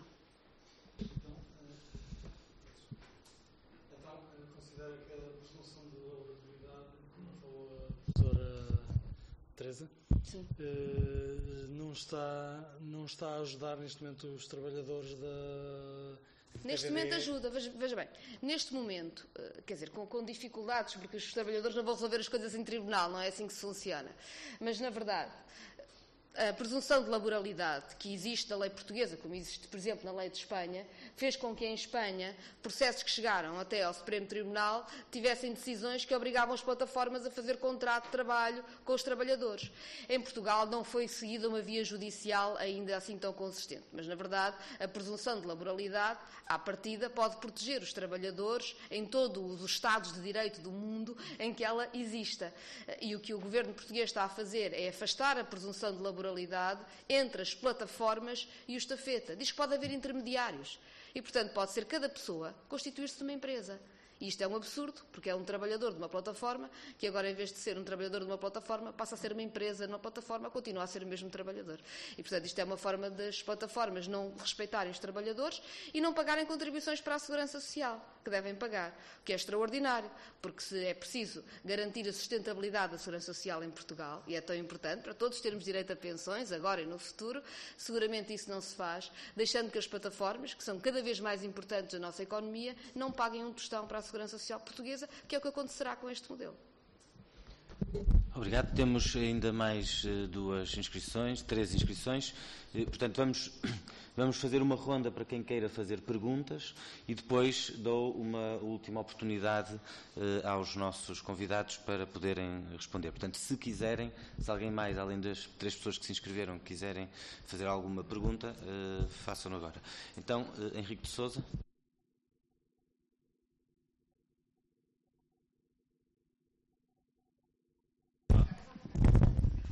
Obrigado ao Bloco de Esquerda pela grande oportunidade eh, e interesse desta audição pública e a todos os intervenientes pelos testemunhos muito impressivos e úteis que deram. Eh, a questão que queria colocar é sobretudo dirigida à professora Teresa Moreira e tem a ver com o seguinte. Pelo que foi dito, eh, entende que com a formulação da atual proposta de lei de governo em discussão no Parlamento, se pode configurar eh, um terceiro modelo, um terceiro tipo de relação de trabalho a somar eh, ao chamado trabalho independente e ao contrato de trabalho, o que, a ser assim, eh, e sobretudo numa, numa relações de trabalho tão frágeis como as existentes em Portugal e com tamanhas desigualdades, poderia configurar uma ameaça não apenas aos trabalhadores das plataformas digitais, mas eh, pelo princípio normal no, no sistema de normalização por baixo de se abrir caminho à progressiva uberização das relações de trabalho em Portugal. Eu creio que esta questão, para mim, é muito importante porque dela deriva também, creio, o grau com que o conjunto do mundo do trabalho e não apenas os trabalhadores das plataformas têm que pensar, reagir e intervir na discussão deste problema. Obrigado. Muito obrigado, Henrique. Uh, Giovanni Allegretti. Obrigado por essa oportunidade. a questão dos dados tem dois aspectos, não? Um é que hoje em dia faltam dados para poder fazer uma boa legislação, porque não se sabe quantos homens, quantas mulheres, quantos uh, estrangeiros, uh, quantas horas de trabalho, não se tem, tem muitas coisas em falta. Então eu entendi que a direção, que, que a legislação toma nesse sentido é de poder disponibilizar um mínimo de dados sobre eh, os trabalhadores e as empresas, porque hoje temos listas, números de empresas, mas não sabemos quantas são ativas, muitas podem ter se registrado apenas para, não perder a oportunidade, mas não sabemos quantas são em atividade. Eh, mas tem um outro lado, que é o lado eh, também dos dados dos, eh, eh, dos clientes, não?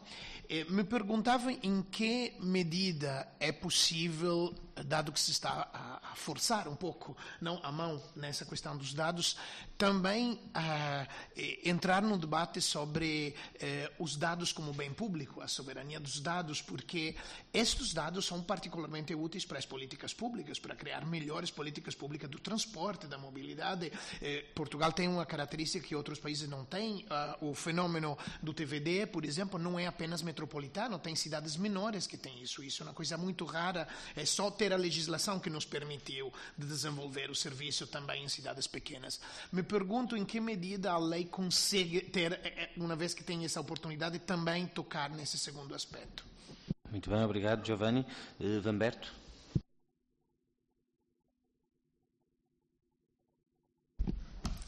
Então, bom dia a todos e todas. A pergunta é específica sobre a questão da representação coletiva, seja em Portugal, seja em Espanha.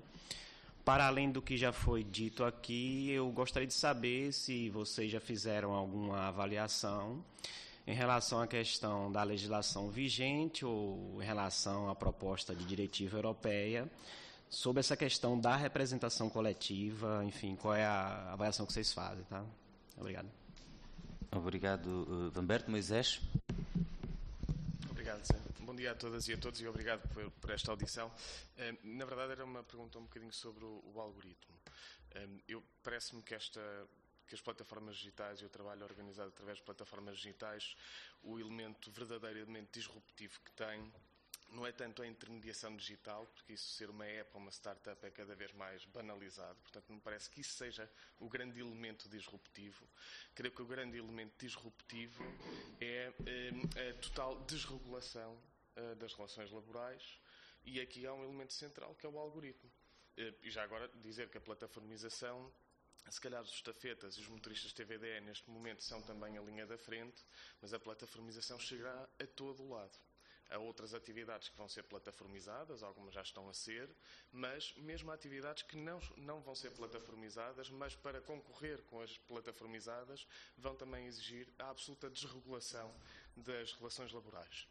E aqui eu acho que o algoritmo é uh, central porque eh, eh, o algoritmo, o total desconhecimento por parte do trabalhador de como é que a coisa funciona, provoca uma assimetria de poder brutal. Uma, uh, um total desempoderamento do trabalhador que não pode negociar nenhum tipo de condição do seu próprio uh, trabalho. E, para além disso, uh, retira toda a liberdade que o próprio trabalhador pode ter dentro do seu trabalho. Quando, quando, é atribuído uma, uma tarefa a um estafeta, por exemplo, o estafeta não sabe toda a informação sobre essa tarefa. Não sabe, por exemplo, quanto é que vai ganhar com, com a tarefa que lhe é atribuída. Porquê? Porque o algoritmo e a plataforma sonegam informação propositadamente para obrigar o estafeta a aceitar todas as tarefas. Ponto final. Me, o mesmo acontece uh, com uh, todos os outros elementos sobre como é que são uh, atribuídos os critérios, quais são, uh, como é que se regula o, o, poder sancionatório e disciplinar, quais são as relações laborais, etc. Tudo isso não, não existe. Agora, a minha questão são duas, na verdade. Da mesma forma que alguém que decide abrir uma fábrica de sapatos não pode, dentro da sua fábrica, ainda que seja a sua propriedade, impor as regras que quiser, também não me parece que qualquer empresa que faça uma aplicação possa impor dentro da aplicação as regras que quiser por dizer que há um algoritmo que não pode ser conhecido. Portanto, os algoritmos devem ser, obviamente, regulados como qualquer eh, empresa tem que ser regulada e qualquer atividade tem que ser regulada. A experiência uh, da cooperativa, era isso que eu gostava de, de, perguntar. A experiência da cooperativa, gostava de perguntar como é que é o algoritmo, ou seja, o algoritmo é aberto, o algoritmo é conhecido, os trabalhadores sabem à partida quais são as condições de trabalho, as suas regras de trabalho, as condições com que são distribuídas as tarefas, etc. Porque eu acho que isto é importante para desmistificar e desmontar um bocadinho esta ideia que nas aplicações ou coisas através de aplicações tem que ter um algoritmo e o algoritmo é, por definição, a opacidade. Não parece que seja assim e a experiência por exemplo, da Catalunha, creio que nos pode dar algumas pistas também para isso. Era a questão que, que eu gostava de deixar. Obrigado. Obrigado, Moisés. E para terminar, o Victor. E depois passo, passo à, à, mesa, digamos assim. Não está ligado, Victor. Sim. Eh, disculpa, eh, voy a hablar español porque llevo poco tiempo en Lisboa y, bueno, espero me entendáis. Yo quería preguntar a Nuri, a Nuria, eh, que nos contara con más detalle qué sucede con eh, cómo reacciona Delibero cuando eh, empiezan a movilizarse los, trabajadores de, de, de, de Delibero. Y, respecto a, la cuestión de la laboralidad, me gustaría poner un aspecto importante. Uno de los elementos fundamentales de estas compañías tiene que ver con la percepción del consumidor. Es decir, necesitan que el consumidor perciba que es altamente eficiente. Para que esto suceda es necesario que haya permanentemente muchos trabajadores y trabajadoras conectados pero sin tarea. Esto es un elemento fundamental. Para que yo aplique, o sea, use la aplicación de Uber y aparezca un coche rápido, un carro, eh, es necesario que esté vacío. ¿Vale? Entonces, esto tiene relación con la cuestión de la, de la relación laboral. Cuando el trabajador o la trabajadora está conectado a la aplicación, aunque no esté realizando de manera efectiva un servicio, realmente está haciendo una labor esencial para el funcionamiento de la, aplicación. Entonces, esto conecta un poco con eh, lo que sucede con los riders cuando empiezan a ser despedidos en España y es como, en realidad, esta forma de controlar toda la actividad que utilizan las plataformas a través de la tecnología digital y que ocultan detrás del algoritmo es, puede considerarse incluso una amenaza a la democracia, en el más sentido puro. Es decir, si protestas, no te asigno tareas. Si no te asigno tareas, tú no puedes eh, exigir pago si no hay una relación laboral. ¿vale? Esto creo que es fundamental desde el punto de vista del derecho del trabajo, pero también incluso desde el punto de vista de la democracia eh, tal y como la conocemos. Porque también, como ha dicho alguien, eh, esto se está, se está, extendiendo a sin fin de actividades, al periodismo. Eh, en España con los camiones ha habido problemas parecidos porque hay plataformas que funcionan similar a Uber. Entonces, es reforzar la idea que plantea el bloque y que plantea Mar Marina, Martina. Teresa, disculpe, Martins, perdón. Eh, ah, disculpe. Eu pouco tempo en Lisboa. Eh, sobre a importância de, de, este aspecto. Muito obrigado. Uh, obrigado. Eu, eu, queria só dizer três coisas antes de passar a palavra a quem queira responder. Eh, primeiro, a questão que colocas sobre o tempo de disponibilidade ser tempo de trabalho é uma questão que também tem que ser colocada na agenda de trabalho digno a propósito de outras matérias, nomeadamente do serviço doméstico, onde existem já normas, diretivas europeias eh, que insistem neste aspecto o tempo em que o trabalhador está disponível também é tempo de trabalho e não pode não ser contabilizado como tal. Uh, a segunda questão é que o conceito de trabalho digno, que é um conceito da Organização Internacional de Trabalho, inclui o direito à representação coletiva. Ora, modelos de regulação laboral que impedem a representação coletiva são modelos que põem em causa o próprio trabalho digno. E, portanto, quando nós falamos da agenda de trabalho digno, creio que essa questão que, que colocas, que é se não houver o reconhecimento de uma relação de trabalho em que as pessoas tenham a proteção contra o despedimento sem justa causa, o direito à organização coletiva e à contratação coletiva, isto põe em causa uma das bases, dos pilares do próprio conceito de trabalho digno. E por isso é que nós não podemos discutir uma agenda para o trabalho digno sem colocar estas, estas questões.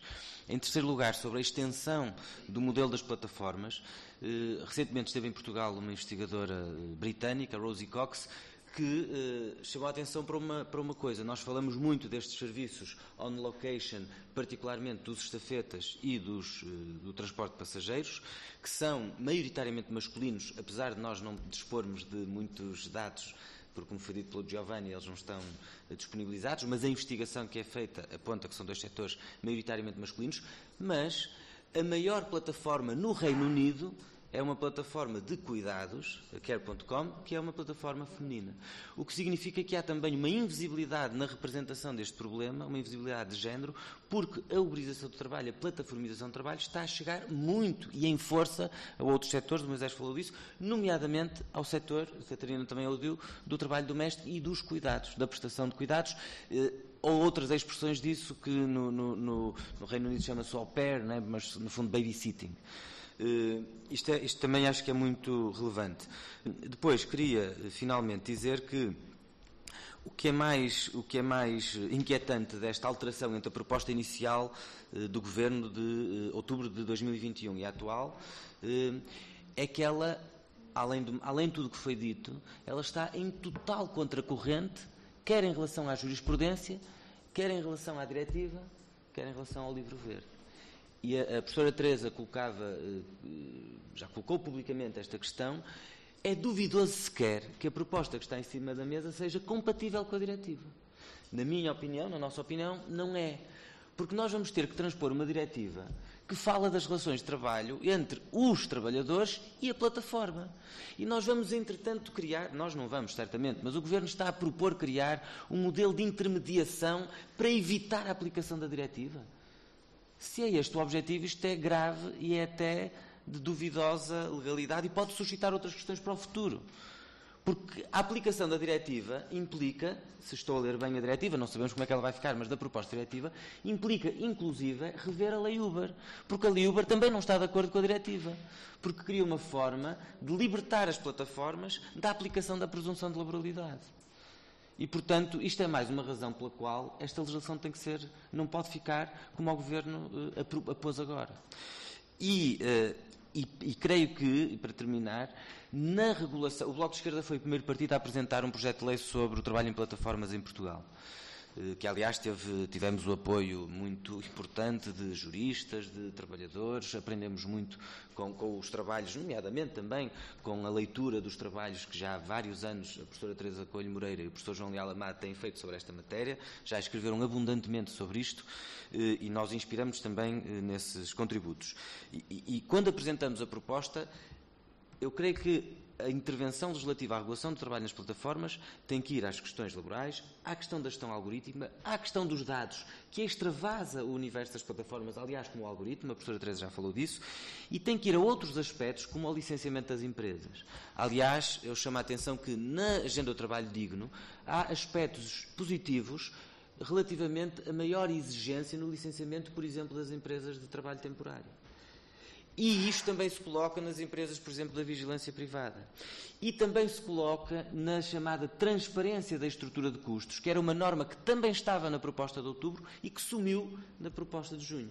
E é uma proposta, era uma, uma norma muito importante porque obrigava as empresas com as quais o Estado celebra contratos a disponibilizarem a sua estrutura de custos, o que é uma, uma, um mecanismo essencial para aferir se as empresas estão ou não estão a fazer dumping. Por exemplo, uma empresa que se propõe a fazer uma determinada tarefa, mas que não tenha uma estrutura de custos capaz de pagar aos trabalhadores o número de horas necessárias, é uma empresa que está a fazer dumping. E que nós já sabemos que vai ganhar aquele concurso que está a propor um preço mais baixo, porque não tem o dinheiro suficiente para respeitar os direitos laborais. E esta matéria do licenciamento das empresas uma das coisas que está na agenda de trabalho digno para as empresas de trabalho temporário é que elas têm que ter um local físico onde as pessoas se dirijam, coisa que não acontece com nenhuma das plataformas. O Marcelo queixava-se muito disso e os trabalhadores têm dito isto. Não têm a quem se dirigir. Um, havia um trabalhador, o Amar, que dizia no Porto: o Ministério Público, se quiser notificar uma plataforma, não tem um endereço para mandar uma notificação. Não, não há. E isto é eh, absurdo. E desculpem, alonguei-me um bocadinho, não sei se por onde começamos, não sei se a Núria quer dizer alguma coisa sobre. Vale, eh, voy a intentar eh, resumir un, un poco. Eh, voy a por las preguntas, ¿no? También. Eh, bueno, se, se, habló también de, eh, si no me equivoco, ¿eh? de las demandas que hicimos tanto, no sé si la ley Rider como la directiva europea, sobre todo en tema de la representación colectiva. Eh, en cuanto a la ley Rider y el acceso al algoritmo o la información que se puede pedir a la empresa es a través de los comités de empresa. Algo que criticamos también de la ley Rider es que no especificaba de qué manera se puede acceder al algoritmo a través de, de, lo, de los comités de empresa. Hace poco el Ministerio de Trabajo sí sacó una guía en cuanto al algoritmo y la información que se puede demandar que, que, es interesante y asienta un poco las bases de este camino para a través de la representación colectiva poder pedir cierta información a la, a la empresa. Eh, también quería mencionar algunos puntos que tienen que ver eh, con lo que nosotros pedimos, tanto a la directiva europea como a la ley Rider, que tienen mucho que ver con lo que ha comentado Teresa también. Primero de todo, la principal crítica que hicimos a la ley Rider es que se quedara en los riders. ¿no? Entendíamos que si ya teníamos una sentencia del Supremo no tenía ningún sentido sacar una ley que repitiera ya lo del Supremo y no aprovechar al Supremo para ir más allá de, los riders, puesto que esto no es un problema sectorial. Pedimos muchísimas otras cosas. Obviamente tenemos toda una lista de cosas que pedimos cuando nos reunimos eh, con la ministra de Trabajo, que también incluía qué pasaba con todas las personas eh, sin documentación que estaban generando un beneficio también para, para estas empresas eh, a través de movimientos como regularización ya entre, entre otros. Eh, luego también, ah, en cuanto a la directiva europea, algo que comentábamos, me ha parecido interesante que se ha dicho también, es el hecho que se vaya más allá de, solo donde hay una, laboralidad. Eh, en cuanto al algoritmo, el hecho de poner el algoritmo dentro del derecho laboral, más allá de la transparencia, ya lo limita muchísimo. El hecho de que el algoritmo esté fuera del derecho laboral eh, le permite poner por encima la productividad, la productividad por encima de una serie de derechos que a través de convenios colectivos, por ejemplo, se pueden limitar. Jornada eh, salario mínimo, jornada máxima y evitar que cierta fluctuación también del mercado y también en la línea que comentaba Víctor la suma el, propio trabajador. Así que cuando del derecho laboral o en los eh, trabajadores realmente autónomos y sobre todo en lo que se refiere a las microtareas, que hay sistemas también de competencia, como ha comentado él, que también pasa en Globo. El Globo eh, quien ofrece el, pedido más bajo es quien se queda el pedido. ¿no? Esto en las microtareas pasa muchísimo y creo que ahí también tiene que haber una transparencia que, cubra a, los trabajadores. Así que me parecen también interesantes estos puntos que creo que también mencionaba Walmin en cuanto a las enmiendas, en cuanto a la directiva europea.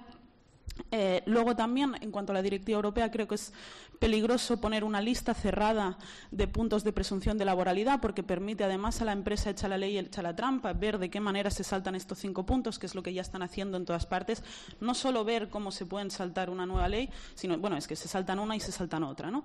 Pero eh, creo que esto es eh, importante. También se ha hablado el hecho de que sea una lista cerrada se come otros puntos de presunción de laboralidad. Eh, por ejemplo, en España, el tema de eh, trabajar bajo la marca de la, empresa, entre otros, el prestar eh, el servicio en la actividad principal de la empresa contratante u otros puntos más implícitos que hacen referencia a la supervisión, a la supervisión de la realización de la actividad.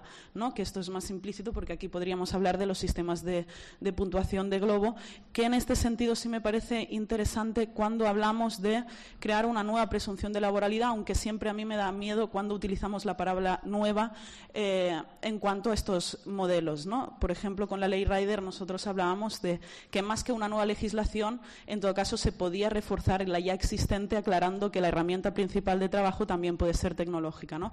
Y en cuanto a nuevos puntos de, o una presunción de laboralidad adaptada a estos modelos de trabajo, eh, yo lo vería como una aclaración de adaptar mm, la presunción de laboralidad ya existente a la forma de funcionar eh, de, estas, eh, de estas empresas.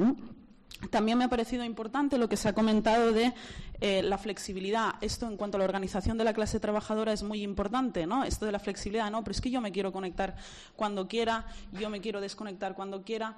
Eh, en, la sentencia del Tribunal Supremo se especifica que eh, las empresas alegan que la figura del autónomo en las plataformas de reparto aducen que es el rider el que elige postular a las horas que quiere trabajar, que tiene margen para rechazar pedidos con un solo clic de la aplicación y que elige él eh, con qué medios y cómo quiere realizar el reparto de la mercancía asignada. Sin embargo, el Tribunal Supremo concluye que la dependencia no implica una subordinación absoluta, sino que solo la inserción en el, círculo rector, organizativo y disciplinario de la empresa. Es decir, hasta el mismo Tribunal Supremo dice que no es incompatible eh, cierta flexibilidad con la laboralidad. Y yo creo que esto es muy importante porque en el discurso empresarial eh, se relaciona mucho esta flexibilidad y libertad con una emancipación personal y creo que hay que eh, romper este, este punto. Eh, luego también se ha preguntado sobre eh, el tema de las cooperativas y el algoritmo. En el caso de, en el Estado español han surgido diversas cooperativas, como es el caso de, de Mensacas, que funcionamos mediante una aplicación de, código abierto, que ya funcionan más de 80 cooperativas en, todo el mundo. No hay una base de datos mediante la cual se alimente un algoritmo. hay ciertos procesos que nos permite automatizar, pero que siempre hay una eh, persona detrás. ¿no? Este es el funcionamiento. Me parece interesante también eh, destacar eso. ¿no? Nosotros, gracias a, esta aplicación, podemos centralizar los, servicios, podemos eh, crear rutas, podemos hacer asignaciones, podemos hacer uh, un montón de cosas eh, y eso también eh, me, lleva a pensar que es muy importante hablar de la transparencia, pero quizás también desde un punto de vista un poco más radical estaría bien pensar si hay ciertos procesos en el ámbito laboral que deben ser automatizados. Igual no, igual también podemos hablar de exclusión en ciertos ámbitos y creo que también habría que reflexionar uh, alrededor de, de eso. Y ya para, para, bueno, para ir terminando, también decir eh, que en el último encuentro en Bruselas, donde hicimos eh, bueno, algunas de las peticiones que acabo de decir eh, ahora mismo, fuimos movimientos sociales. ¿no? Eh, la, estrategia empresarial ha sido dividir el discurso de, la, clase trabajadora. El problema es que cuando tú te mueves colectivamente para unos beneficios individuales, luego no tienes lazos internacionales. Y nosotros sí tenemos lazos internacionales. Eh, y luego también, eh, respondiendo a Víctor, que habló de qué sucede cuando nos movilizamos y que me parece que ha dicho algo muy interes interesante en cuanto a la democracia, que tiene que ver también lo que he comentado antes, ¿no? en, quién impone las reglas de, del juego, quién impone eh, eh, la, gobernanza, ¿no? tanto a un nivel macro como a un nivel micro. Lo que pasó cuando nos movilizamos y que han eh, compartido también los compañeros que pasa es que simplemente nos, nos despidieron, pero no solo eso, sino que el reconocimiento del despido nulo tardó tres años, es decir, los procesos judiciales judiciales eh, tardan un montón. Cuando los procesos judiciales tardan tanto y tarda tanto una sentencia en ser firme y, por tanto, en reconocerse una sección sindical, cuál es el posicionamiento político que va a tomar un trabajador frente al conflicto, cuándo no puede tener representación sindical, cuándo no puede tener defensa y cuándo lo que le sale más a cuenta es intentar negociar con la empresa la readmisión porque no puede exigir, sino que solo se le impone la capacidad de negociar y salir perdiendo. Esto es una manera de imponer los modos de gobernanza dentro eh, del de propio eh, trabajo. Eh, a un nivel más micro, pero de la misma forma, como he dicho, también el hecho de saber que se está incumpliendo la legislación. Globo en España sigue con el 80% de trabajadores en falsos autónomos y no pasa absolutamente nada. ¿no? Es decir, se están imponiendo unas reglas y esto es un atentado contra la democracia, eh, básica, básicamente. Y, eh, bueno, y también permite poner ¿no? estos sistemas de, competencia como premisa, eh, que son los que pasan por encima de todos nuestros derechos. Y en eso eh, finalizar, pues como he dicho también, ¿no? cuando a mí me da miedo utilizar la palabra nuevo, porque es esta palabra nuevo la que intenta justificar terceras vías legales, nuevas figuras legislativas que cogen un poco de aquí, un poco de allá, y al final lo que hacen es despojarnos de derechos y despojar también de responsabilidades a las empresas y vaciar las arcas públicas de la seguridad social. Muito obrigado, Núria. Marcelo, se quiseres. Eu gostaria de acrescentar só as palavras da Núria é, com relação a, a, a, nossa, a nossa estrutura, né? a estrutura dos estafetas hoje em dia em Portugal.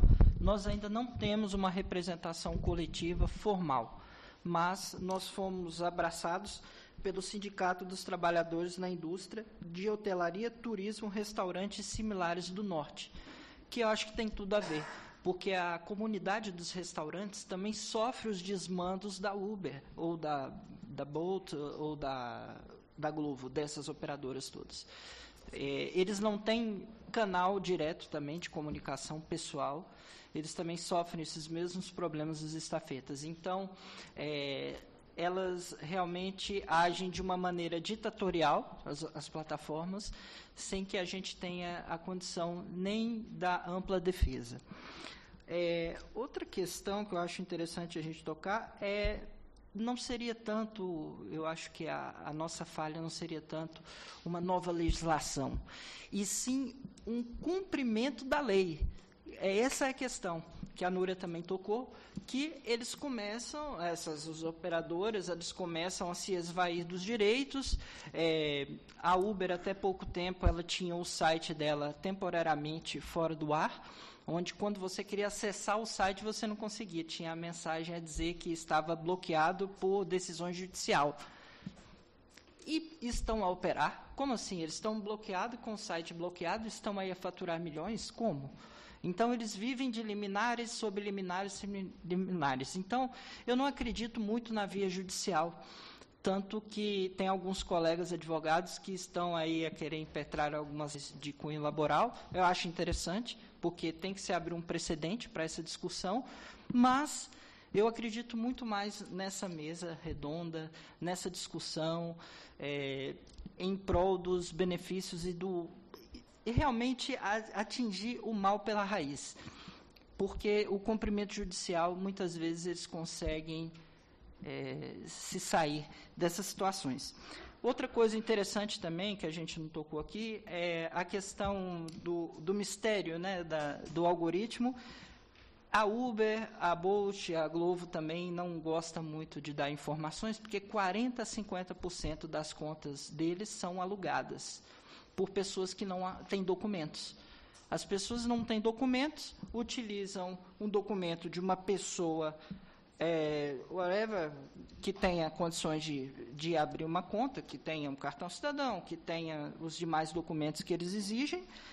E dessa maneira, caso aconteça alguma coisa, como foi o caso do Renan, há dois anos atrás, foi um estafeta brasileiro que morreu aqui em Lisboa, que não se tem como é, acionar o seguro nada. Por quê? Porque a conta dele era alugada. Ok, ele estava cometendo ali um crime.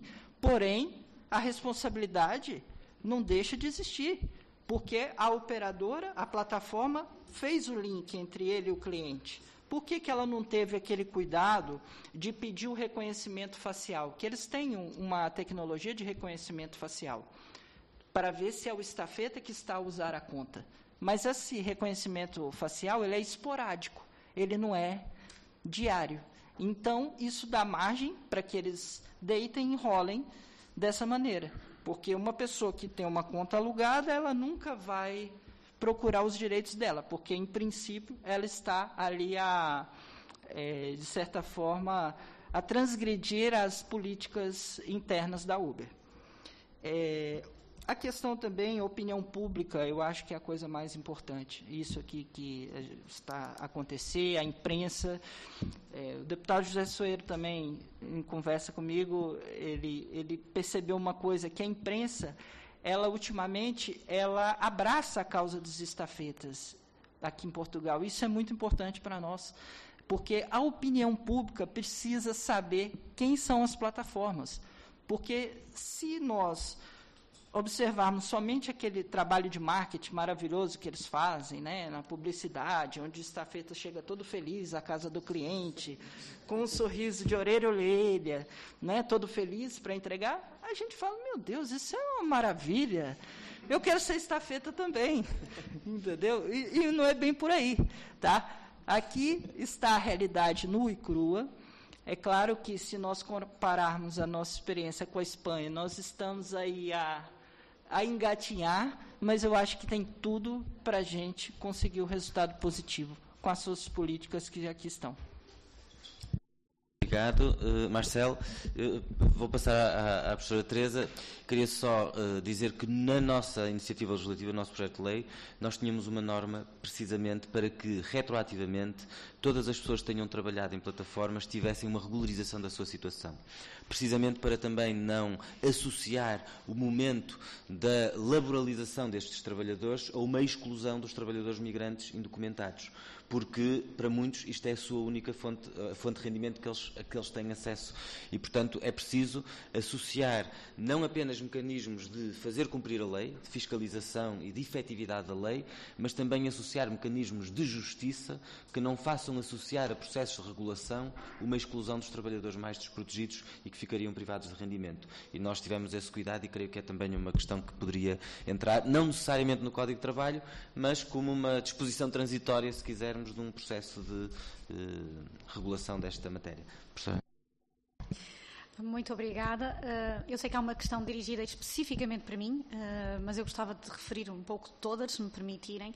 Mas começando pela questão que foi dirigida uh, diretamente a mim e de eventualmente uma terceira via ou de uma uberização das, das, relações de trabalho. Nós, no Código de Trabalho, temos uma terceira possibilidade. Temos os chamados contratos equiparados no artigo 10 que, aliás, na proposta de lei até se alargou bastante a regulamentação desta, uh, destes contratos equiparados quando tem uma dependência económica e sem subordinação jurídica. Uh, aqui vou falar não enquanto coordenadora do, do Livro Verde, vou falar enquanto professora de Direito Trabalho, especialista nestas matérias, não acho que seja o melhor caminho irmos por uma terceira via para a regulamentação destas matérias. Há situações em que há verdadeiro contrato de trabalho independente, não tenho dúvidas, não tenho dúvidas, obviamente, ou seja, automaticamente dizermos quem tem que trabalha para uma plataforma digital é um trabalhador subordinado, não creio que possamos dizer isso, porque há verdadeiras situações de trabalho independente, mas há, na maior parte das vezes, e muitas vezes, verdadeiro trabalho subordinado. E tentarmos criar esta terceira via que vários outros ordenamentos jurídicos têm e que, aliás, decisões prudenciais também já fizeram. A famosa decisão Uber no Reino Unido foi worker e não employee, mas tinha a ver com o que era pedido na, na, pelos, pelos, motoristas da, da, Uber. Não acho que vai resolver o problema e pode criar outros problemas uh, para outras situações fora da questão das, uh, das plataformas. Por isso, acho que é esta, esta verdadeiramente situação. O que eu costumo dizer é em muitos casos, não, claro que nós não temos os trabalhadores do século XIX, uh, não temos os trabalhadores do século XX, mas temos em muitas situações trabalhadores do século XXI. Ah, não novos, uh, eu percebo o que é que a Núria quer dizer de novos, uh, eu também costumo dizer que há mais de velho nas plataformas do que nós todos queremos dizer e há muito mais de novo no direito de trabalho do que, que nós também muitas vezes, ou nós, ou outros, apregoam em relação ao, ao, direito, ao direito de trabalho. Por isso não acho que seja esta terceira via a melhor solução. esta.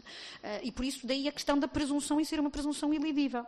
Porque se é lidível é passível de ser pela contraparte, apresentarem contrário, exatamente a questão de serem autónomos. Podem apresentar, podem dizer que têm uma clientela própria, mas verdadeiramente própria, não é aquela uh, que de vez em quando vai um amigo ou isso não, ter uma clientela própria, ou isso tem, é possível elidir uma presunção nas situações em que e seja essa, essa a situação. Por isso, a resposta seria não uma terceira via, uh, apesar de já termos no artigo 10 e agora com estas alterações. Mas outros aspectos que foram aqui focados, Hoje em dia, eu diria quase todas as atividades podem ser passíveis de criar-se por plataformas, se nós quisermos. Uh, e daí a necessidade de regulamentar estas matérias.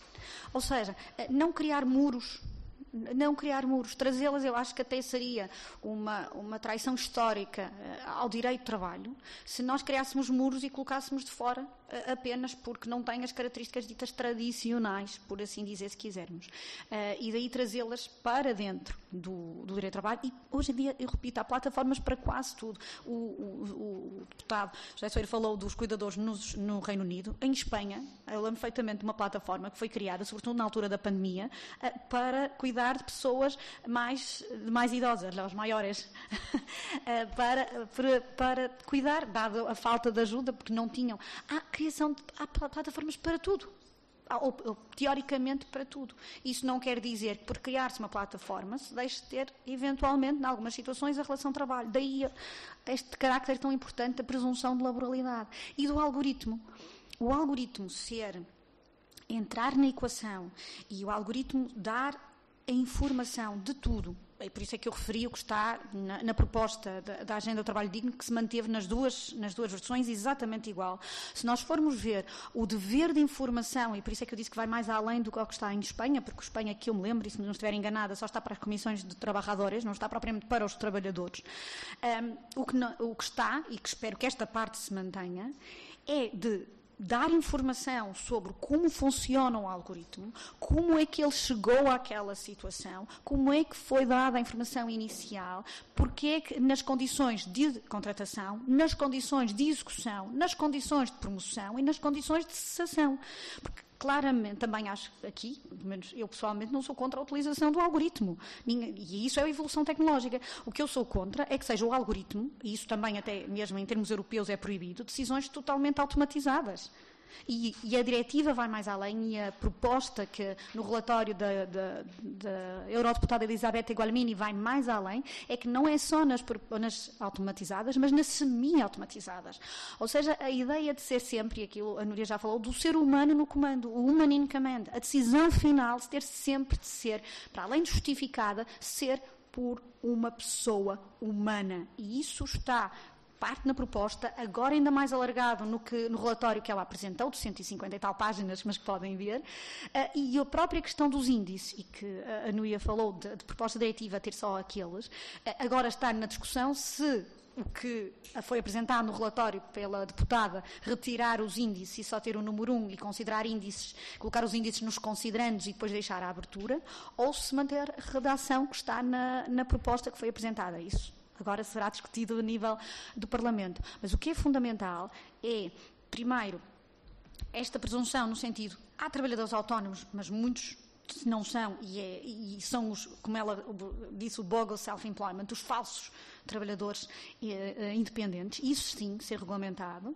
a gestão algorítmica, a parte da, da parte da, da, contra, da, parte sindical, a parte do apoio e de todo, de exatamente como estão aqui a tentar ter representatividade sindical, é fundamental é fundamental e há aqui e muitas vezes não, não se sentem acompanhados e daí este, estas iniciativas. Eu lembro perfeitamente quando se começou a falar das plataformas digitais na Alemanha, o, um dos sindicatos mais clássicos, que é a IG Metal, que é, nós todos sabemos que é um dos sindicatos mais clássicos, criou uma plataforma específica, plataforma digital. Na altura era o Fair Crowd Work, agora já saiu daí e já está noutros projetos. Mas para fornecer informação a quem trabalhava nas plataformas digitais e a poderem eles próprios avaliar as plataformas digitais. O que aconteceu em Espanha, a Deliveroo. A Deliveroo ameaçou sair e creio que saiu mesmo de Espanha. Na altura, eh, quando saiu a Lei Rider, a Deliveroo ameaçou que sairia, se fosse aprovada a, lei, e a, a Glovo o que é que fez? Eh, criou uma série de empresas de trabalho temporário que só ficou com 2 mil e depois os outros foram para outras empresas. Uh, apesar de ter a Lei Rider bastante vincada. Um, e por isso, esta, contra, esta parte da representatividade sindical é fundamental. Os dados, os dados são muito importantes, só que os dados dos utilizadores, depois entramos no que é que são dados pessoais. E a parte da proteção dos dados pessoais dos utilizadores. Por isso é que, por exemplo, na lei da TVDE, por muito que esteja lá não seja cumprido, os motoristas não podem avaliar os clientes. Por muito que nós, enquanto se formos, temos lá a nossa avaliaçãozinha a dizer bom, que bom, chegou ao nível de excelência, tem cinco, é um ótimo utilizador. E aquilo não está a cumprir a lei, mas nós recebemos. E por outro lado, ao contrário, a lei da TVDE estabelece uma situação, a proposta, nesta última versão, tem pelo menos o ou. Presunção de laboralidade pode ser entre o operador plataforma digital ou a pessoa coletiva ou singular na lei da TVDE é, é obrigatória a criação de uma, um, terceiro ente. E assim, essa sim, a lei da TVDE, não tenho dúvidas, tenho dúvidas que não é compatível com o que está na diretiva, porque obriga à criação de uma pessoa coletiva. Esta, pelo menos, colocou o ou, embora depois na prática, vejamos. Por isso que disse que preferia a versão inicial de outubro de 2021. Eh, e acho que falei, peço desculpa se falei demais, mas era para tentar focar vários aspectos. Muito obrigado. Passo ao Fernando Fidalgo. Muito obrigado. Em relação às questões de representatividade, dizer o seguinte, portanto, nós, eh, Strup, procuramos eh, dar, dar voz àquilo que foram as preocupações apresentadas pelos trabalhadores do setor da atividade, constituímos o nosso caderno reivindicativo, temos vindo a discuti-lo eh, em tudo eh, quanto é possível discutir eh, com quem, com quem, com quem direito, portanto, as preocupações estão colocadas. A nós não nos compete legislar, a nós compete apresentar aquilo que são as preocupações dos trabalhadores e isso fizemos. Agora, quem for legislar, das duas uma, ou, ou, reflete essas preocupações ou não reflete e nós cá estaremos, e nós cá estaremos para continuar eh, com a luta em torno dessas reivindicações se não vierem refletidas na nova regulamentação. Eh, eu queria só dizer o seguinte, eh, em relação à evolução tecnológica, eh, reparem nisto, em vez de estarmos, em vez das sociedades estarem a discutir a diminuição da penosidade do trabalho, a diminuição das cargas horárias, uma melhor redistribuição do trabalho para combater o desemprego, a melhoria das condições de vida e de trabalho dos trabalhadores em geral, o que é que nós estamos a observar? Um caminho que visa objetivamente a instauração de uma nova escravatura no, no, mundo do trabalho. Porque é um trabalho completamente desprovido de direitos e garantias para quem trabalha. Porque este trabalho é feito por trabalhadores. Não é feito por nada, é feito por trabalhadores. Por trabalhadores por conta de outrem, que alguém nos quer convencer que são empresários, que não são, que não são. Portanto, e as plataformas continuam e vão continuar, e daí as declarações da diretora-geral da Uber em Portugal, de que, de que, de facto, ótimo em Portugal, ótimo, porque nós em Portugal não temos trabalhadores de facto. E é isso que as plataformas querem. As plataformas não querem nenhuma responsabilidade com o trabalho. Apenas querem distribuir um serviço que, entretanto, criaram na, na forma, na, forma, na forma de plataforma. E é isso que a nós, eh, hoje e no futuro, eh, nos vai, eh, nos vai fazer, continuar a fazer, desenvolver este trabalho no sentido de acautelarmos, seja, de, seja a plataforma a entidade empregadora no futuro, seja o operador a entidade empregadora no futuro, tem que haver, no nosso entender, uma convenção coletiva de trabalho que reflita as condições de trabalho, que defenda, que salvaguarde os direitos destes trabalhadores que nós representamos, que são os trabalhadores por conta, por, por conta, por conta de outrem. Esta é a nossa luta de hoje e esta vai ser a nossa luta no futuro. Muito obrigado, Fernando. Antes de passar a palavra à Catarina para encerrarmos a sessão, eh, queria mais uma vez agradecer o contributo de todos.